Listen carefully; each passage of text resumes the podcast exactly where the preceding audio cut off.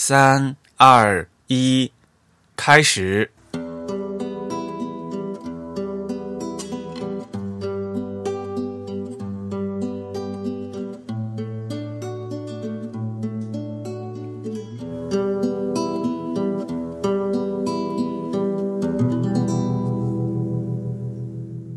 大家好，您现在收听的是 Type is Beautiful 旗下全球首家用华语制作的字体排音主题播客节目《自弹自唱》。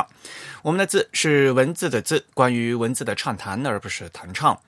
我们的播客只有声音，没有图像。我们的口号是用听觉方式扯视觉艺术。如果大家可以脑洞大开，我们的目的就达到了。我是你们的主播汶川西畔东营居 Eric，我是主播黄浦江边清蒸鱼钱真鱼。其实我们这每次的那个开头都是重新录过一遍的，没有一个定式，不是拿一个同样的东西放好多遍。然后现在呢，在群里总是有人说：“哇，你们这个开头太长了。”现在还好吧？其实还可以啦，其实无非就多了一个关于那个会员的一些介绍嘛，对吧？对对对，嗯。虽然在荔枝 FM 和网易云音乐上面能收听到我们节目，但还是强烈的推荐大家使用泛用型的播客客户端来收听自弹自唱。比如说，安卓现在呢也有谷歌自带的播客啊，那苹果设备呢就有啊，比如说 iOS 设备有播客这个一个 App。我们的网站地址是 typeisbeautiful 点 com，那我们现在也用了短域名，也就是 the type 点 com。如果在后面加个 slash members，就可以跳到我们的会员专业。因为我们现在呢已经开启了这个新的会员，所以呢我们欢迎大家来加入我们的会员计划。那其实平均下来每个月也就是三十五块人民币左右啊，给主播一杯咖啡钱。那么不仅可以是。您在每个月呢，可以收到我们精心制作的这会刊，还有平时会有很多的优惠。马上嘛，双十一就要到了，其实我呢，我也在准备一些好东西。那天有那个那个是谁呀？我好像是从微博上面突然给我发这个信息，说他特别想要咱们那个自弹自唱的那个徽章啊。但是当时咱们那个徽章是那个三周年的特别企划，然后所以现在就没有了，是吧？对，做的比较少，然后现场基本就送的差不多。对我现在自己手头都没有啊？是吗？啊，我我我有我我自己有有一个，对啊，对对对对，我也只有一个，对，就都没有了，是吧？绝对是限量版，是吧？对，我们可以考虑之后再做一些新的。嗯，要等三十周年吗？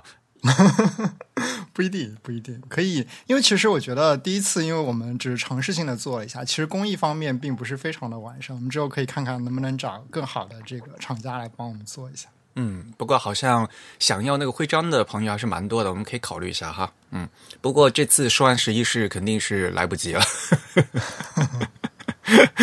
好吧？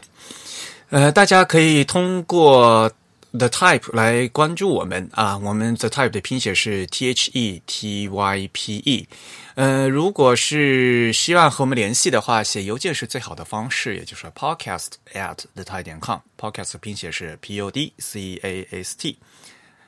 那么还是希望大家呢可以多多呃考虑一下参与我们的呃会员计划，毕竟年付会员的话，呃是可以享受啊两个月的优惠的。现在有呃。我们是从八月份开始报名嘛，九月份实际开始，现在就有一个问题，就是从之后加入了会员呢，特别想要之前的这个会会刊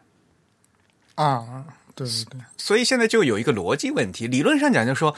因为是年年付会员嘛，我们就保证您有一年的权益，那所以就是说，在这一年的这个会刊，你肯定是可以收到的。那无非呢是这个起止的问题，而且我们几乎是。嗯，每个月的上旬再发会刊嘛。那比如说你是十月三十号才加会刊，那么其实你肯定是要后之后你只能从十一月份才能开始收收会刊嘛。嗯嗯，然后之后的呃，从十一月份开始之后的一个一年，您是可以收到的。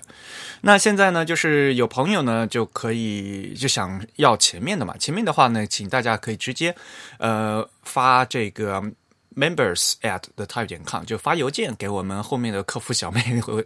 进行临时的对应啊，要不然的话就是临时另外买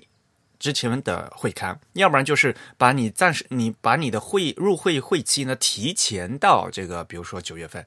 那提前到九月份的意思就是说，那你也会提前结束，因为这个你你的会员权益是一年的嘛。嗯。嗯，所以这个事情的话，就是呃，大家要想清楚，因为很多同学好像就说，哎，我都加入了，为什么没有会刊？就是呃，这一开始的话还好啊，因为只有一一期两期嘛，对吧？那的要是到后面的话，我们家大部分的会员，嗯，非常感谢大家，一般都是那个年付会员嘛。那你比如说，你等到十二月加入，再比如说等六月份加入，我我们不可能把前面的都发给你，如果没有这个特殊的要求的话。啊，我们说从您加入这个汇集的后面一年是保证是有的，啊，所以如果需要调整的话，请另外给我们发邮件。嗯，好吧。好，首先有件事情要和大家说哈，就是也许大家还记得去年秋天，嗯，我们 TIB 在上海与文鼎字库协办的 Type Time 啊字体设计沙龙及多媒体展览。以时间为线索，呃，展现了字体开发的精细对比，也讨论了字体作为品牌要素的力量，也畅想了字体技术的未来。那么今年呢，我们将目光从时间转到了空间。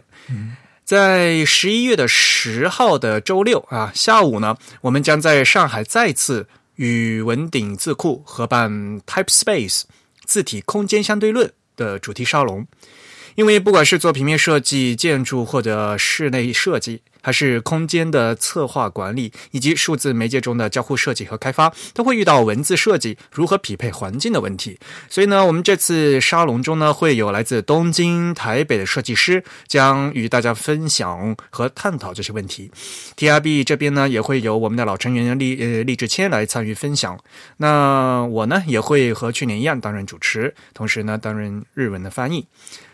这次的沙龙活动和去年一样，也是免费参与的。嗯，而且呢，去和去年一样呢，也是由主办方来准备礼品，还会有免费的茶点供应哦。不过因为场地和资源有限呢，呃，参与活人数呢会限制在两百人左右，所以呢，大家需要到活动型上面去预约。可以在 Show Notes 呢找到相关的预约的链接。关于本次活动的内容、嘉宾演讲的。一些具体的信息呢，你也可以在活动型或者在 TIB 的官网上查看。也期待大家的参与，感谢大家。好了，那从今现在呢，我们的会开场信息是越来越长的，但是呢，我们还是先过来和大家讲讲这个一新闻吧。第一条新闻其实也是我们上次这个。嘉宾啊，也是我们的好朋友许汉文啊。目前呢是蒙纳字体公司的资深字体设计师，他获呃获得了二零一八年 DFA 设计奖的香港青年设计才俊奖之创意至优青年设计才俊奖啊。我们向他表示祝贺。他这个 title 好长啊，此处应该有掌声是吧？就是哎，你不觉得就是他们香港就翻译的特别好啊？对，比较比较古典。对他这个名字是叫什么来着？呃，英文名字他这个部分是看一下哈，叫 Create Smart Young Design Talent Award。那 Create Smart 对吧？对他造造了一个词，把创意 Create 和 Smart 合起来，创意至优啊。嗯，像什么？talent 这个词其实很难翻译嘛，嗯，他们就翻译成青年才俊啊，这个啊，我觉得这个翻的就是非常中文嘛，嗯，对吧？嗯，非常好。那这个奖其实是那个香港设计中心。啊，香港的设计中心从二零零三年就设计这个叫 DFA 的设计奖，呃，是探讨设计师在社业呃社会扮演的角色。然后呢，为了就表扬啊杰出的设计领袖，以及在亚洲区具有商业成就或者非常有影响力的设计优秀的设计项目。然后呢，这个青年设计才俊呢是二零零五年啊开始颁的，他们叫开始加时的。啊，所以呢，呃，非常恭喜哈，我们的呃 Juris 啊，许汉文获得了今年的奖，呃，特别好笑，他那个官方官方版那张照片照的特别胖，好吧，他自己在那个脸书脸书上说，结果我本人都知道啊，为什么我没有那么胖，为什么被那个设计摄影师拍拍成那么胖？嗯，当然了，呃，因为他现在加入蒙娜的话，现在也逐渐的呃有一些新的作品出来嘛，而且都是很大的项目嘛。嗯，其实那个如果来三周年现场听过这个 Julius 讲座的人，应该会发现这些作品他都仔细介绍过。对，没错。嗯，那最近呢，呃，一几个大项目嘛，对吧？在加入蒙蒙纳之后的，是比如说大家比较熟悉的有腾讯的定制字体项目，对吧？然后呢，还有祥鹤黑啊，那个简体繁体，呃，这两款字体它都是有参与的。嗯嗯，好，呃，下面一条短消息呢是《经济学人》，就是那本英文杂志吧，非常有名，The。Economist，中文是叫《经济学人》吗？对，呃，《经济学人》改版了啊，呃，像我们还是相对来讲比较关心，比如说在呃西方世界比较主流的一些报刊杂志的一些改版，对吧？嗯，而且每次改版的话，除了改版改版听起来是版，对吧？这个版式，但是实际上呢，一般来讲都会呃附带着包括字体、整个排印、整个风格的变化，对吧？嗯，这次《经济学人》的改版你看了吗？呃，对我看了。我觉得印象很深刻的就是他们原来那个版面居然用了十七年。哦，对，主要是时间过得比较快吧，就不知不觉就过去了。相对来讲的话，因为《经济学人》这还是很严、很严肃的一个媒体嘛。啊，对，算是一个比较、比较对、比较严肃的。嗯。它本身呢是有好像有一百七十五年的历史，然后这次呢是时隔十七年，然后才来改版。那这次进行操刀的呢，还是呃这个 Phil Kenny 和他们的艺术总监 Stephen Patch。嗯，呃，总的来讲，我觉得改版还是比较成功的。嗯哼，就是没呃，虽然来讲没什么多大变化，感觉这这还呃应该就是《经济学人》的那个样子。对，但应该是引入了新的字体。嗯，他们那个印刷的话呢，是用那个衬线体的话，他们那个衬线体的名字叫 Milo Serif。嗯，然后无衬线的话就叫 Echo Sans 啊。对，应该是一个定定制的吧？对，都是定制的。这所以呢，这次呢，为了改善这个阅读的体验，他们就重新啊定制了这两款字。嗯，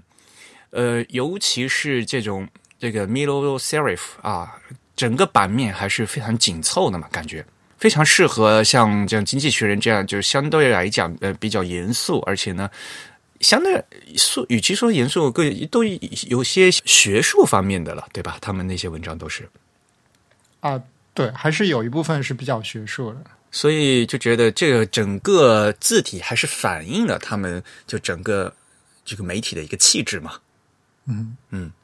所以现在。嗯，非常有非常多这种改版啊，但是有改版，因为也也在于他们这个改版的这个理念是怎么样。有些改版，他们就希望说就是完全改掉嘛，一反他们以前呢给大家一种那种老态龙钟的感觉，就是要给大家一个新的印象。还有种改版，就是一定要保持住他们这一个整个 branding 啊，就整个品牌在就是他们读者受众之。之前的这样的一个印象，而不要发生太大的变化，这是两个不同的取向嘛？在改版的时候，嗯，像以前很多什么严肃的小报，就越呃为了迎合大众，就越改越花，越越改越俗气。有时候你们觉得？嗯，所以我觉得像这次这个改版，对我来，对于我来讲，觉得好像应该是比较成功的。嗯，主要它的改版还是相对来说比较怎么说呢？就是比较谨慎的一次改动，嗯，就不算是那种嗯刻意要去标新立异的这样改版。嗯，但是只嗯只要仔细看的话，还是能发现出这是还是有很大变化的嘛。嗯，对，那毕竟因为其实原来的《经济学人》它这个嗯，我们现在看它已经是一个十几年前的产物了嘛，嗯嗯，所以它会相对来说显得旧一点。这次的话，我觉得它换了这个字体。新的字体还是有很大的这个阅读上的不一样的感觉，因为这个新字体明显这个 X High 就是非常高的两个字体。对，嗯，这个应该是一种非常不一样的阅读体验。嗯，但是我个人还不是很喜欢那个 Echo Sans，就切的太脆了，就是你不觉得？嗯，吧，反正这个是个人习惯嘛，对吧？嗯嗯，不，整体来讲呢，我觉得这个风格还是保持住了他们原来的这这一个谨慎的风格，我感觉很好。嗯嗯，虽然我平时也没那么经常读这个《The Economist》，他们的文章好难哦，而且。经济学人是一个比较强调它这个整体性形象的这样一个刊物吧，就它不是很强调作者的个人形象，是从整体上来说是。所以这这像比如说杂志也有很多种嘛，有一种像这种就是大容器，我是一个大熔炉，不管你的作者和撰稿人是怎么样的，你到我这来，你就要服从我这样一个风格嘛。对，这是一个编辑主导的这样一个媒体，也跟他们是这个报纸出身有关嘛，因为他们最初其实是以报纸的形式刊发的。是的，嗯，但是有另外一个完全不一样的风格，就是完全就是按照就是作者和比如说撰稿人的风格嘛。一个典型的杂志，比比如说日本的那个 idea，嗯，他就是他就完全没有自己的一个风格，然后呢，呃，也不叫完全没有哈，就是他会根据每次做的这个专题。发生很大的变化，嗯，对，所以你去看它的封面，就是每期每期它就是那个样子，就是非常符合专题的样子，嗯嗯，这也是它的一种风格啊。好吧，嗯，那我们新闻就说到这里。下一啊，有一些那个软件的消息，还是想和大家说一下的。嗯，一条消息就是那个 Quark Express，嗯，Quark Express 的二零一八。他他们版本呢，就是原来桌面版是发布的，然后呢，在十月十一号，他们发了一款叫 Quark Express 二零一八的 Pro，然后这个 Pro 版本呢是只通过这个 Mac 的 App Store 发的。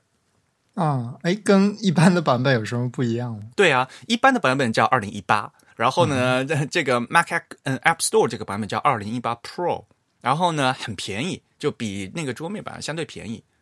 哦，这样啊，嗯，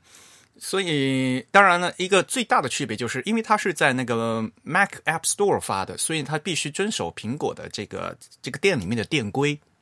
嗯，当然了，背背后就是他们有利益分成的问题嘛。那更重要的是，你加入 Mac App Store 的话，就是可以通过这个 Mac App Store 来推动来来来推那个 Update 嘛，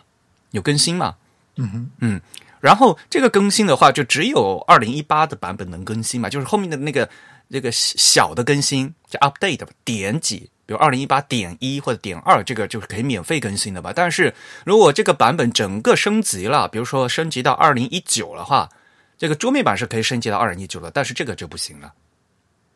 哦哦，他是这样子来做这个销售策略。对，所以呢，就比如说之前它有二零一七版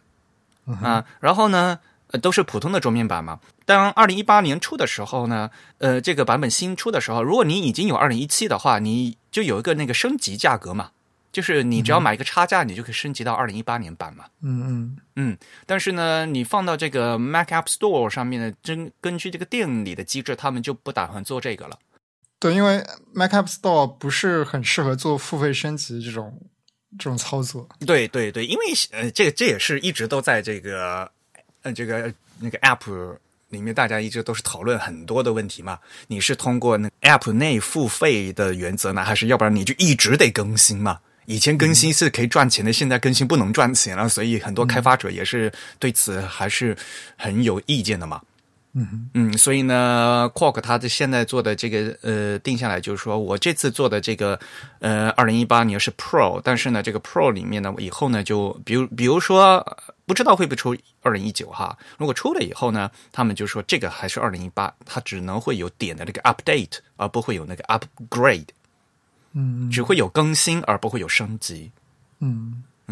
所以，所以估计，如果你后面他后面如果假如他出了二零一九的话，就是肯定要另外花钱买。所以相对来讲，它这个二零一八的 Pro 呢，在 Mac App Store 上面呢卖的相对便宜。但是呢，这个是一个买断的，而且呢，只要你有 App，嗯，因为你在上面买是通过那个 Apple Apple ID 买的嘛。那么只要你是同一个 Apple ID 的话，嗯，比如说我像我这样有一个 iMac，然后又有 MacBook Pro 的人的话，只要通过一个 ID，我的两边两个机器都能用嘛。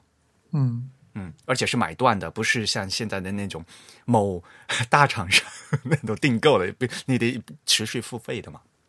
啊，对，不过它这个其实有点传统了，我觉得还不如 还还不如它网站上这个自己的这个版本。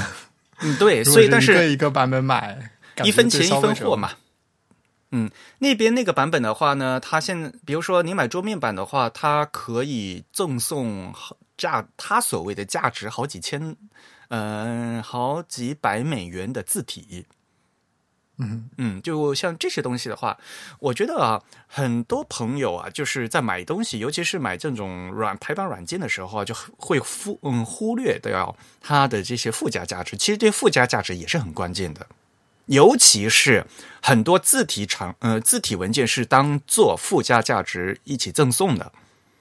嗯嗯，像以前买那个阿杜比的那个 Creative Suite 这个套装的话，它就会赠送字体。对吧？如果你不买的话，阿杜比它它原来那些字体是要卖另外卖很多钱的。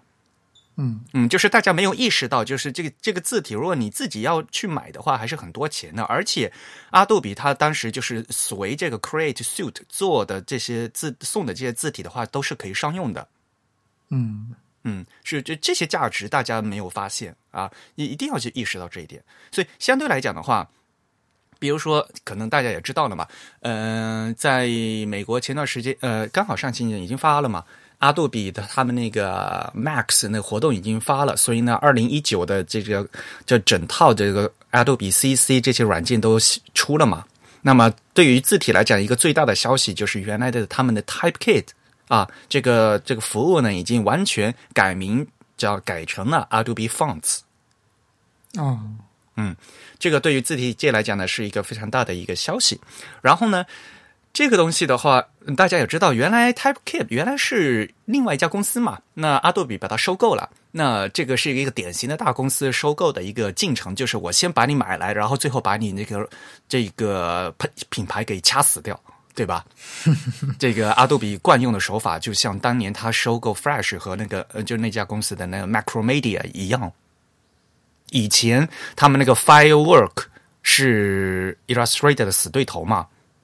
所以他收来的时候，先先拿留，暂时先留着用着，然后呢，过了两三年以后，他就干就不更新了，就把活活的在我手里掐死掉嘛。这是大公司的惯用手法。那么，呃，从战略嗯角度来讲的话，的确叫 Adobe Fonts 的话，的确对他这个 Adobe 这整个品牌战略是。考虑是正很正常的一个事情，我们只能说啊，对于商业公司来讲，那么它现在 Adobe Fonts 也就是原来 Typekit，其实只要你是持续付费的，上面的那些字体都能用，而且都能商用，这一个事情是非常值得的。嗯，对于字体厂商呃，对于用字体的人来讲，而且呢，它是可以商用。最近呢，它的这上面的那个字体还越来越多了。这次它进行改版变成 Adobe Fonts 以后，原来它是有限制的，比如说你只能同步，好像是一百款字体吧，啊，但是现在这些限制全部取消了，啊，你都能用了。所以只要你是付费的，然后呢，你在这个期间做的这个东西，拿你你拿去商用都是没有问题的。嗯，有越来越多的。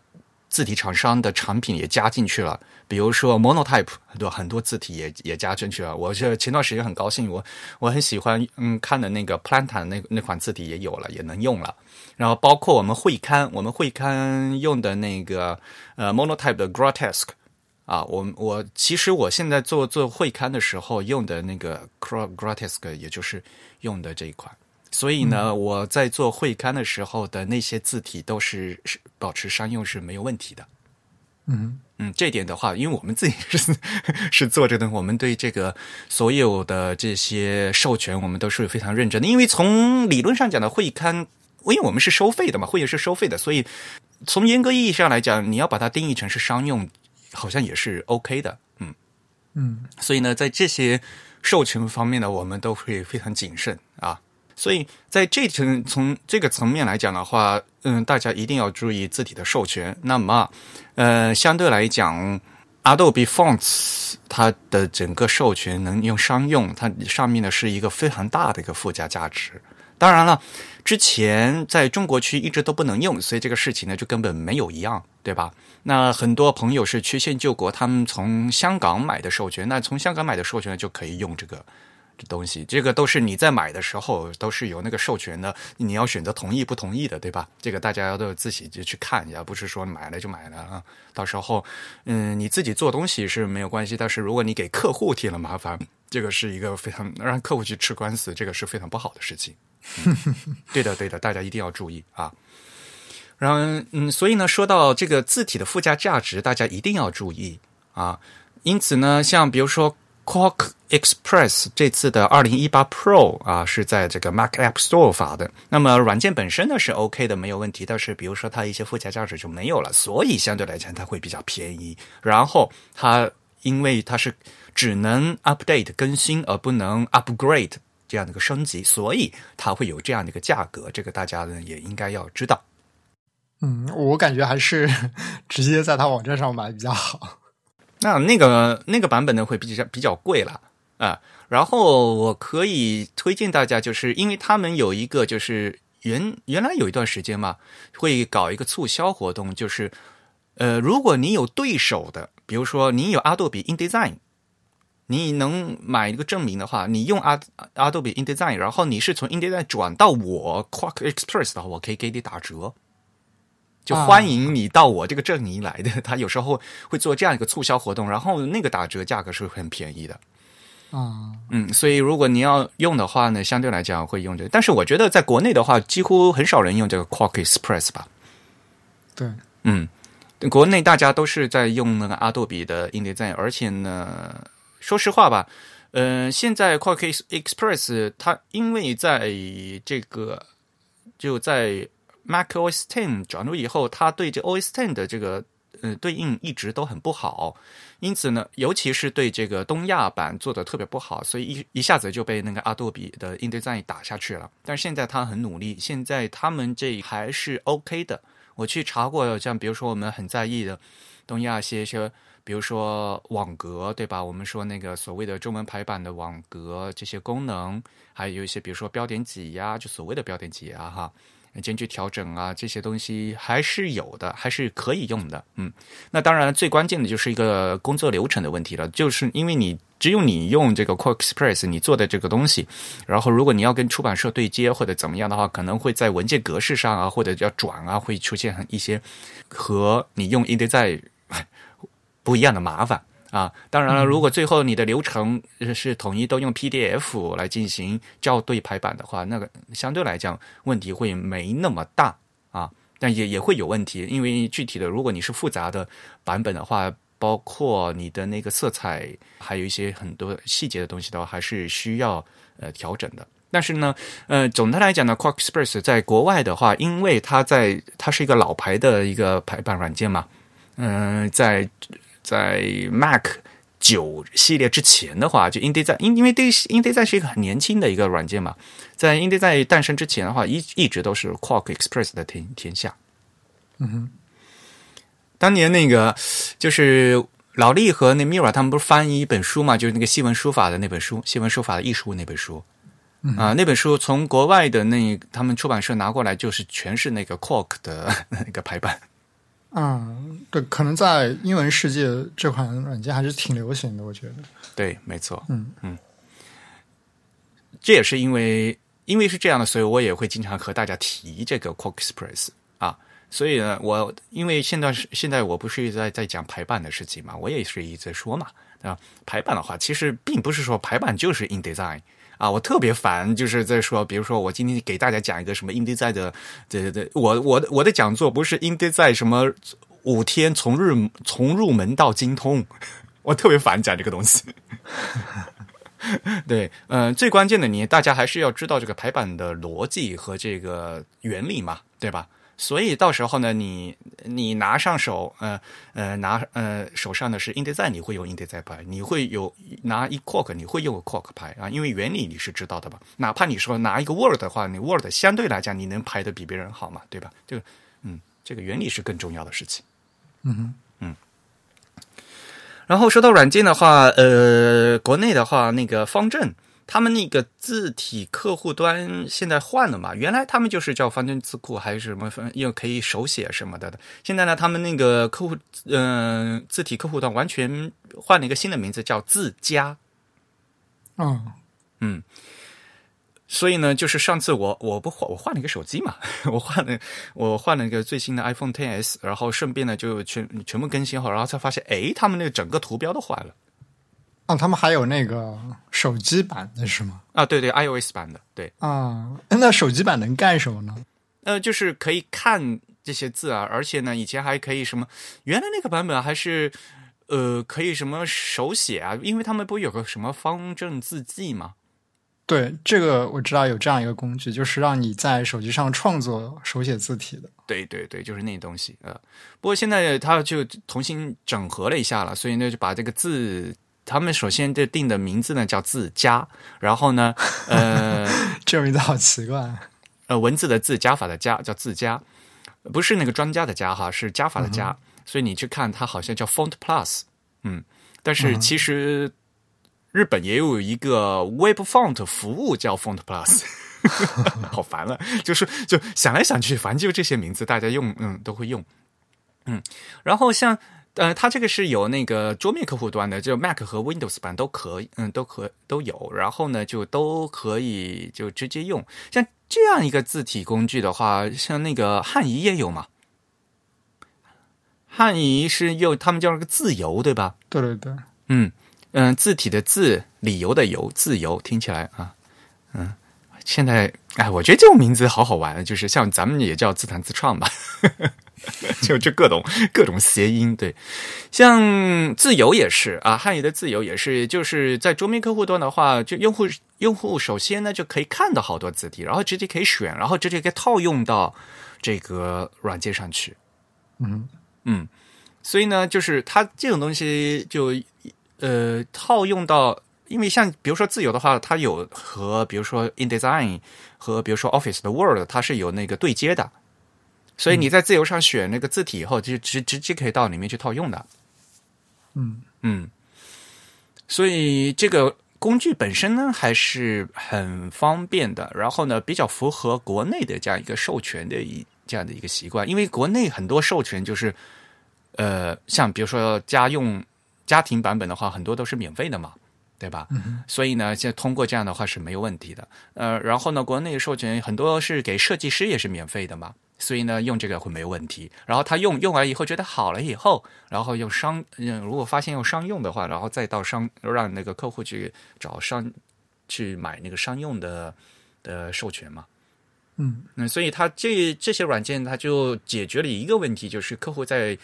呃这个客户端。就找字体的问题，要不然就不知道有什么字体啊。找是相对来讲变得容易了。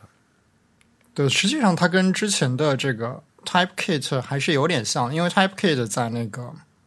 在 Adobe 的那个 Creative 是的，它现在 Creative Cloud 的那个客户端里，其实集成了类似的功能。其实现在你在比如说 Illustrator 里面，CC 最新版本，你从那个字体菜单一选，你可以一键就可以点到那个 Typekit 嘛，就是现在 Adobe Fonts 嘛，对对。然后你需要的话，就直接激活，直接同步就可以用了嘛。对，它主要还是一个集合了传统字体管理软件和新型的一种，就是。所谓的这种云端同步购买的这样一种思路，当然它比传统的字体管理软件在管理方面的功能会弱一点，但是它有一些新的、更简单的，就是便于它销售字体的这样一些渠道。关于字体管理软件的问题，我们这个坑挖了很长时间，一直都没说嘛，对吧？其实很多朋友一并没有意识到我们为什么要管理啊，一个字体管理软件管理管到底管什么，对吧？因为像高度用户的话，我首先这个字体可能是装在我机器上或者在云上的，嗯嗯，然后有的时候即使装在我机上，我可能一个字体有不同的版本，我需要开关，嗯，有有的有的开有的关，要不然的话，大家像嗯像我像咱们这样的用字体多的人的话。嗯，你打开那 Illustrator 那个字体菜单，哇，一点它的都都哇，就像瀑布一样滚来滚去，超多的，你不可能把所有东西都都装上去的嘛。嗯嗯尤其是像比如说像我们这些，咱们现在平时有时候还会接触到一些字体测试的一些东西嘛，对吧？如果碰到这样的需求的话，我不可能所有东西，尤其是一些呃 beta 版本的话，我没有必要装在字体上面，实际有时候需要开，有时候需要关嘛。字体开关的功能，然后呢，还有要调查阅字体内部功能，嗯，像比如说看有没有 kerning 信息呀、对不对？嗯，但有时候我们还要看这个 OpenType feature 有多少啊什么的，嗯、普通客户的话，可能经常用的就是这个字符，嗯嗯，字符集到底全不全的问题嘛。有些字到底、到到底到底做了多少，像这些东西啊都是需要看和管理的嘛。这是比较常用的了，像因为 Mac 有个自自带的那个管理工具叫字体册嘛，字体册有时候你你在 Mac 上你点击双击就会装到字体册里面，字体册它有时候它会检检测这个这个 font 文件有没有问题，对，然后有时候发现就是有有一些比如说 name 表有问题，就有时候它会不让你装，对对对，对，所以呢，这些，所以你是首先你有没有这个管理的需求，然后根据你的管理的需求来找相相对的管理软件。嗯嗯那现在呢，因为很多东西呢就放到云端上去了，那那这些东西的话就可以在云端一个很好一点就是解决了一个字体版本更新的问题。对，这其实也是传统字体管理软件它存在的一个很矛盾的地方，因为我觉得字体它既像是一种通用的软件，但是它又跟我们常见的这种应用软件是不一样的一种软件，所以导致它的管理不像其他常见软件那么的方便，所以才会诞生了另一款软件用来专门管理它们。嗯但现在的话，其实其实字体的这个厂商也在尝试一些新的手段，怎样来让客户更快的升级这个字体，然后让客户更简单的去浏览以及去购买一些新的字体。有些人觉得很朴素的一个问题，哎，原来字体还要升级啊？对，这也是以前很多人没有意识到的问题。对，因为毕竟是软件，软件肯定会肯定会有 bug，对吧？里面会有错误，然后一些字形的错误，一些映射表的错误，还有一个其他 feature 表的错误都会有。然后比如说字体升级更多的，比如说有字字形的添加，对不对？它对它做了越来越多的字字形 glyphs 啊，呃，然后你又可以用之类之类的。啊，所以有纠错和这个增添这个新功能的一些东西，那肯定是要跟要升级的嘛。那你升级的话，有的时候，呃，字体升级会出嗯、发有一个更复杂的问题，是因为有时候我们往往要保留不同的版本，因为我原来这个出版物用的是这个版本，然后如果你自行更新的话，你随意的套用了新版本，我原来这个放到我原来个这个里面的话，可能会发生，比如说字形会变掉，或者我整个排版会崩掉。嗯，对，偶尔也是会有这种情况。对，嗯呃，如果看你这个自行更新的的这个策略啊，所以呢，有时候呃，你尤其对于出版社来讲，这这是很大的问题啊。比如说我我原来老的东西，比如说我把杂志，对不对？我杂志那些原文件我还是要存的嘛。嗯，结果我原文件拿新版本一打开，然后原文件的东西都崩掉了，这个这个疯掉了呀，对吧？我以前设的所有的那些排版信息，呃，就全部都错位了，而且而且错是错那么一点点啊，就烦死了。比如说你你如果默认改改动了它一些关于间距的信息的话，对不对？这些东西的话都是很很复杂的一件事情，会引起出版事故的，就是。嗯，所以呢，很那很多出版界的嗯，就是比如说，我还是要保留老版本的这个，呃，希望在就是用制作这个原文件的那个版本的那个字体去打开。嗯，就有时候会有这样的问题，而不像说相对来讲的哈，比如说用新版本就会其他软件的话，可能相对来讲问题不是那么的大。嗯嗯，这些可能是一般一般用户可能不会遇到这个问题，但是专业用户和重度用户啊，就每每次都是非常愁这个问题。嗯嗯所以还是有这些问题的。那么这些新的这些新的功能呢，是一一直都是有。那新的这些客户端和一些解决方案呢，还是有啊。那对于一般来讲，如果是像比如说做海报啊，这这这样的一些呃需求来讲的话，应该来讲问题不是非常大。那么像用这些字呃客户端呢来讲呢，对于他们来讲会比较方便嘛。嗯嗯，好，那么新闻就差不多讲到这里。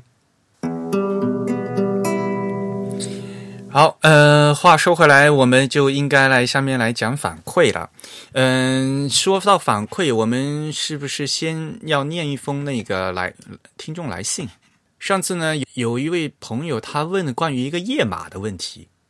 哦，我觉得这个也是一个非常好玩的事情。然后我给他直接回信了，那我干脆就直接把那封信念一下算了。嗯，我们有一位署名叫一闪的听众。他写来一封邮件，标题是请教关于出版物页码位置的问题。艾瑞克，你好，我是自弹自唱的自弹自唱的忠实听众，也是一名普通非设计专业大学生。今天在翻书籍中发现，大部分书本的页码都在右下角，少部分在右上角，有那么几个奇葩的在上部居中和下部居中。我想问一下艾瑞克，页码在右下角，纯粹是为了在翻页翻书场景时更加方便？不需要过大翻页吗？还是书籍排版方面有相关规范？但我查了排版的标准，好像没找到官方文档。页码在中间是为了出书人的方便（括号偷懒吗？）希望艾瑞克帮忙解答，谢谢。祝自弹自唱越来越好。好，那我就给他直接写了一封回信嘛。那我就直接把我的回信念一遍。好，这位没有署名的听众您好，感谢你对播客节目的喜爱。关于页码位置，并没有死规定，而是各个出版社、各个作品设计师的考量啊，出于不同的目的做出的决策。一般来说，应该是在切口的侧边，上下都有，或者就干脆就在侧切口边上。你说的右下角、右上角，肯定是指的一个对开页的右页吧？因为如果是左页的话，那肯定是左上嗯角或者左下角。这明显和书籍的装订方式是有关系。对于一般现代的。横排的相对正式的书籍的话，一般都会遵守单单数页在右侧，偶数页在左侧的一个习惯。因此呢，每页的页码也要呃左右左右左的来交替。而现在都是电脑排版，那即使出现内容溢出的转页也会比较容易。那当年的签字排版，如果串行或者创页了啊，那操作会非常麻烦。至于居中的页码，其实也很常见。毕竟现在 A4 普通文件的单面，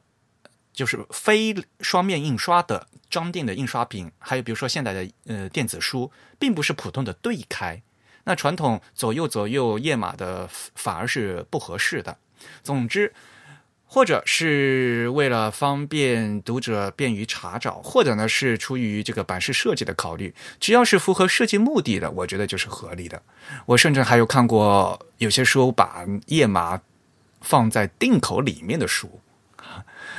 对了，我们的会刊就没有页码。对我给他回的这个邮件就是这样。嗯嗯，首先有一个问题啊，就是说这位朋友他注意到了这个页码的问题。就很多人没有注意到这个问题，这是第一点啊。第二点，现在很多年轻的朋朋友呢，他就会困惑，就说哪些是有规范的，哪些是没有规范的。嗯，这也是一个问题，对吧？像比如说，我们经常说啊，排版要注意规范。那比如说啊，换行啊是有规范的，那个什么标点是有规范的。那么页码有没有规范？这些东西，对吧？就是对于对于一个新手来讲的话，这个拿捏会非常。啊，就没办法拿捏，他不知道哪些有规范，哪些没有规范。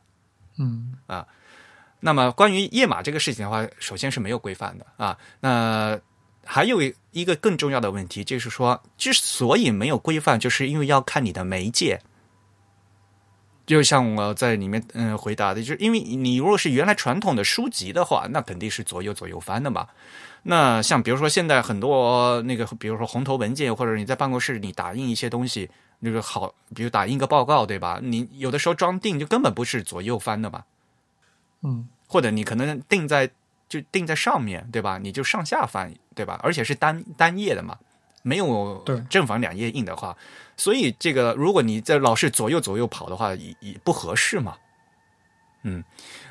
还有一个就很重要的，就是现在呢，就是有电子书了。那很多的电子书阅读器现在提供了两种。方法，一种呢是像传统拟物那样的吧，他们采用拟物的方式，像传统书那样翻页是可以有翻的，甚至还有翻页的特效，对吧？还有一种呢，它就现在就是像网页滚动一样的，你直接往上滚了。嗯，对，这也有。那，而且的是同样一个阅读器，它可以设置，就是说你是希希望滚动还是翻页。那如果你是滚动的话，就是没有根本就连页都没有了嘛，就是它整个是一个很长的一个页，那你就要看滚动条。嗯嗯，因此呢，滚动条怎么设计的问题那就变成。因此呢，说到底，呃，这个页码其实就是正正如我在邮件里面所说的，它你要针对你做的这个作品。的一个设计的考量，而且呢，这个是其实是一个典型的交互设计，嗯，对吧？就是通过这样的一个元素，因为你页码就其实是告诉读者呃读者的信息嘛，就是说这个东西在第几页，比如说你有目录，对吧？你要容易要要跳转啊，或者说你想知道，比如说这本书一共是一千页，然后呢，这本书是呃你现在翻的是第五十页，你大概知道啊，你现在读的是什么位置嘛？嗯嗯，当然了，如果是如果按照纯正的这个电子书的一个概念来讲的话，就没有必须嗯这些传统的这个页码是不需要。比如说，我可以通过呃超级链接来跳转或者怎么怎么样嘛，对吧？对，而且因为电子书它的这个每一页中呈现的内容量可能是随着设备以及随着用户的这个调整来变化的，所以其实它的页码跟跟传统书籍的页码是。概念上是不太一样的，嗯，所以说做电子书更难啊，做网页网页字体排印更难。就是，呃，上次我在呃在东京因为开会嘛，就是那个 W 三 C 的会议的时候嘛，就说，呃，现在就电子排版啊，你不知道你用的是什么字体，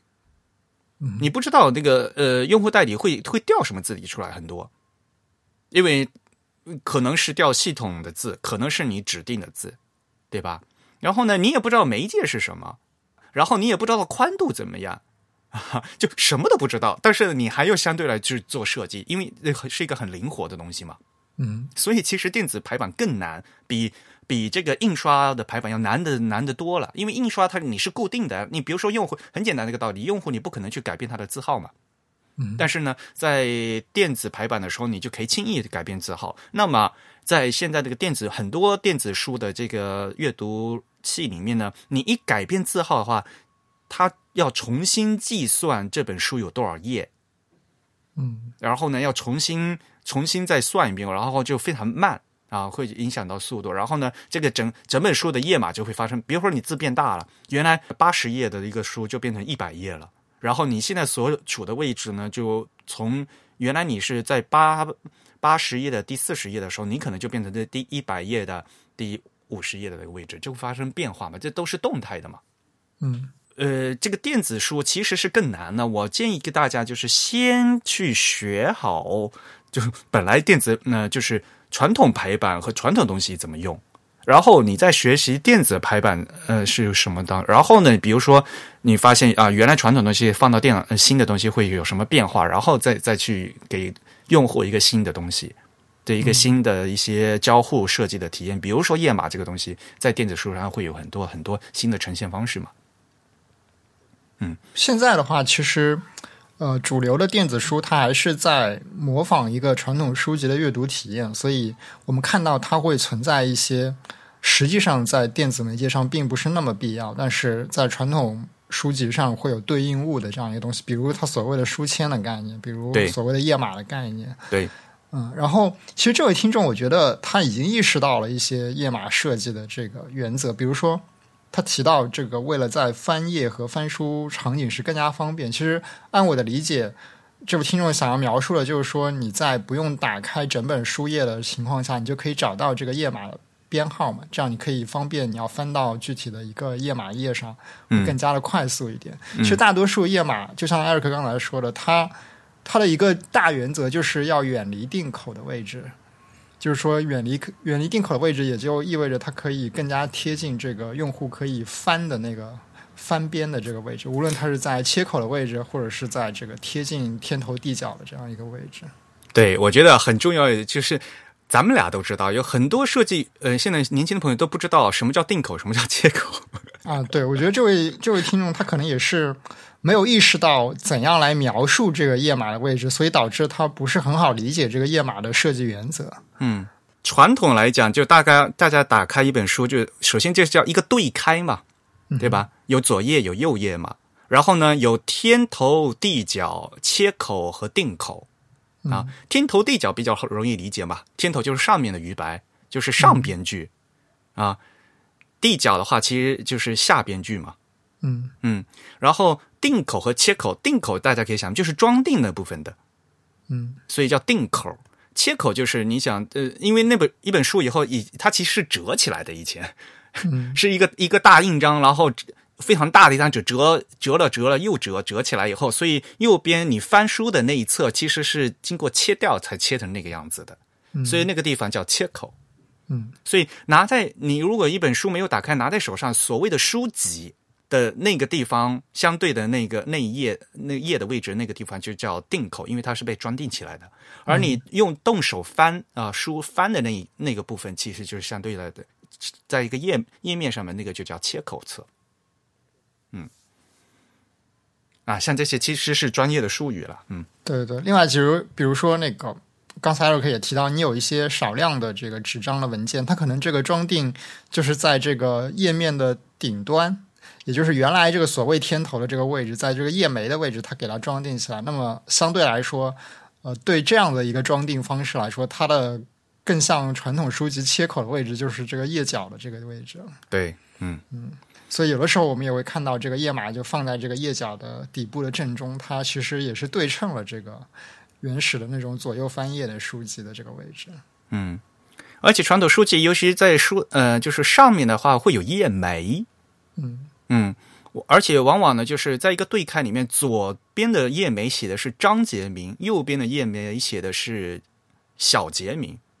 就是哎对，对，像这些东西，就是如果你是正很正统的书的话，这这这都都是有习惯的。嗯，这是一个习惯。但说这个习惯，呃，你可以遵守，也可以不可，也可以不遵守嘛，对吧？但是呢，如果你遵守，如果你是一个比较呃正统的书的话，而且这个东西其实是交互设计嘛，所以呢，很关键就是说你的这个习惯啊和读者的一个习惯是一致的。嗯我经常我上次不是说嘛，就说把这个整个字体排印，比如说是和那个汽车比喻嘛，就说像这些排版规则其实是交和交通规则是一样的。嗯，所以交通规则需要大家来遵守。嗯啊，比如说明明是个红灯，可是大家觉大家一起闯红灯，这个规则同样是被破坏掉。所以呢，像比如说你呃，如果你觉得是你想设计成这样，但是用户的不觉得是这样的话，用户大嗯，那读者一拿开看，哎哎就不对。比如说大家习惯的，你拿翻一本书，大部分都是在右下角嘛，那大家去去找那页码会在右下角。可是如果你一呃，然后到翻了以后才发现，哎，右下角没有这页码，哎，用户突然心里会一慌。嗯对吧？这是一个右，呃这是一个交互的一个过程。然后他然后发现，哦，原来不在右下，在右上角啊，或者他刚好就在中间之类之类的。嗯嗯，就是说你是你这个设计希望和是通过怎么样一个交互去传达给读者，对吧？嗯就像刚才说的电子书的话，其实电子书没有必要页码的话，那那你需要有其他的方式去给用户同样的一个信息嘛？对吧？这个位置到底是在哪里之类的？那如果你没有页码的话，那那有其你需要有其他的方式嘛？对，嗯所以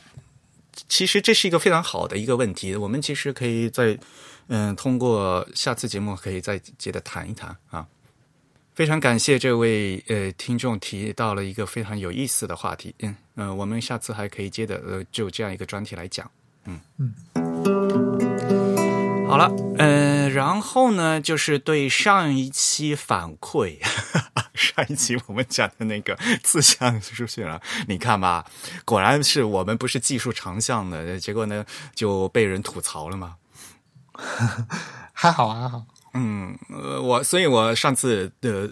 在那个节目播出去以后，我不是在那个各种社交网上我推的时候，我不是讲说这次呢主要是扫盲为目的，因此呢，技请技术宅勿喷。然后呢，的确就是有呃专家来在这方面的专家给我们一些反馈了。呃，你是不是把那个反馈和大家念一下？啊，好，我觉得你就从头到尾全部念一下就行了，因为很多东西可能这样念的话，大家都听不懂。嗯，这 位听众的他的他的名字我其实不知道怎么念，他的这个 ID，据说应该念成 believe。好，那这位听众给我们写了一个还蛮长的一个列表，主要是列举了我们提到的一些问题，然后我就顺次的念下来。他这个是在那个知乎上面给我哦反馈的，因为我我这次去北京碰嗯、见到他了，就跟他聊了一下。对，对对对，呃，而且他本人应该是在微软做字体字体相关的开发的工作的，对吧？对，没错，嗯所以他是专家。对对对，他他他的标题就说第八十四期应该来找我呀。其实有机会我们确实可以邀请他来给我们做一些科普方面的工作。然后你先念一下吧，嗯，好，他说 XP 没有默认开启 ClearType，不过部分浏览器，例如 IE 七有开启。反锯齿是这是第一条，第二条，反锯齿是整个计算机图形学的概念，不只是文字用。第三条，ClearType 是两千年前后 MSR 的研究，指的应该是微软研究院吧？嗯，主要还是为了提高分辨率，而且有相当复杂的卷积计算，不是直接在三分之一个像素内进行采样。D-Write 这应该是 Director Write，一开始就有支持 Y 方向的反锯齿。GDI 在 IS two 也加入了 Y 反锯齿，其实就是把后端换成 Director Write。一开始不做 Y 反锯齿的原因是对比度不足和性能。（括号没错，Y 反锯齿的绘图效率是没有 Y 反锯齿的五分之一。）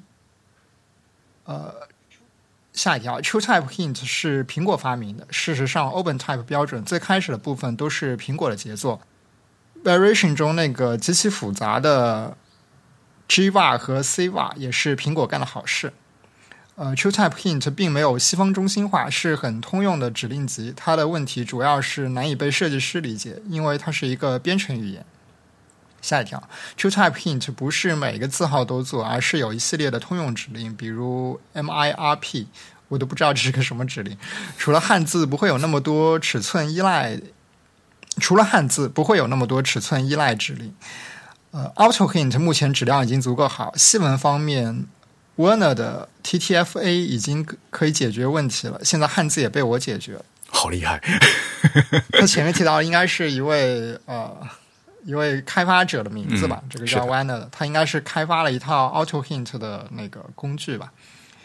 呃，下一条，DPI 支持更多牵涉到 C 加加接口问题，是另一个维度的事情。嗯再下一条，屏显文字总体的后期发展应当是走 optical size。实际上，啊，事实上，hinting 就有一点 poor man's optical size 的意味。穷人的 方法。对对对，这个 optical size 我们所谓的这个视觉字号嗯啊、最后一条，PostScript hint 的信息大体上是一种空间扭曲函数。目前 DirectWrite 和 GDI 采用的都是 Adobe 的 PostScript hint 解释器，DirectWrite 的版本会更新一些。啊、他提到这个 DirectWrite 和 GDI 都是那个呃 Windows 自带的这个图形渲染的 API，然后 DirectWrite 是相对来说后出现的，GDI 是呃相对来说比较早出现。如果我没有记错的话，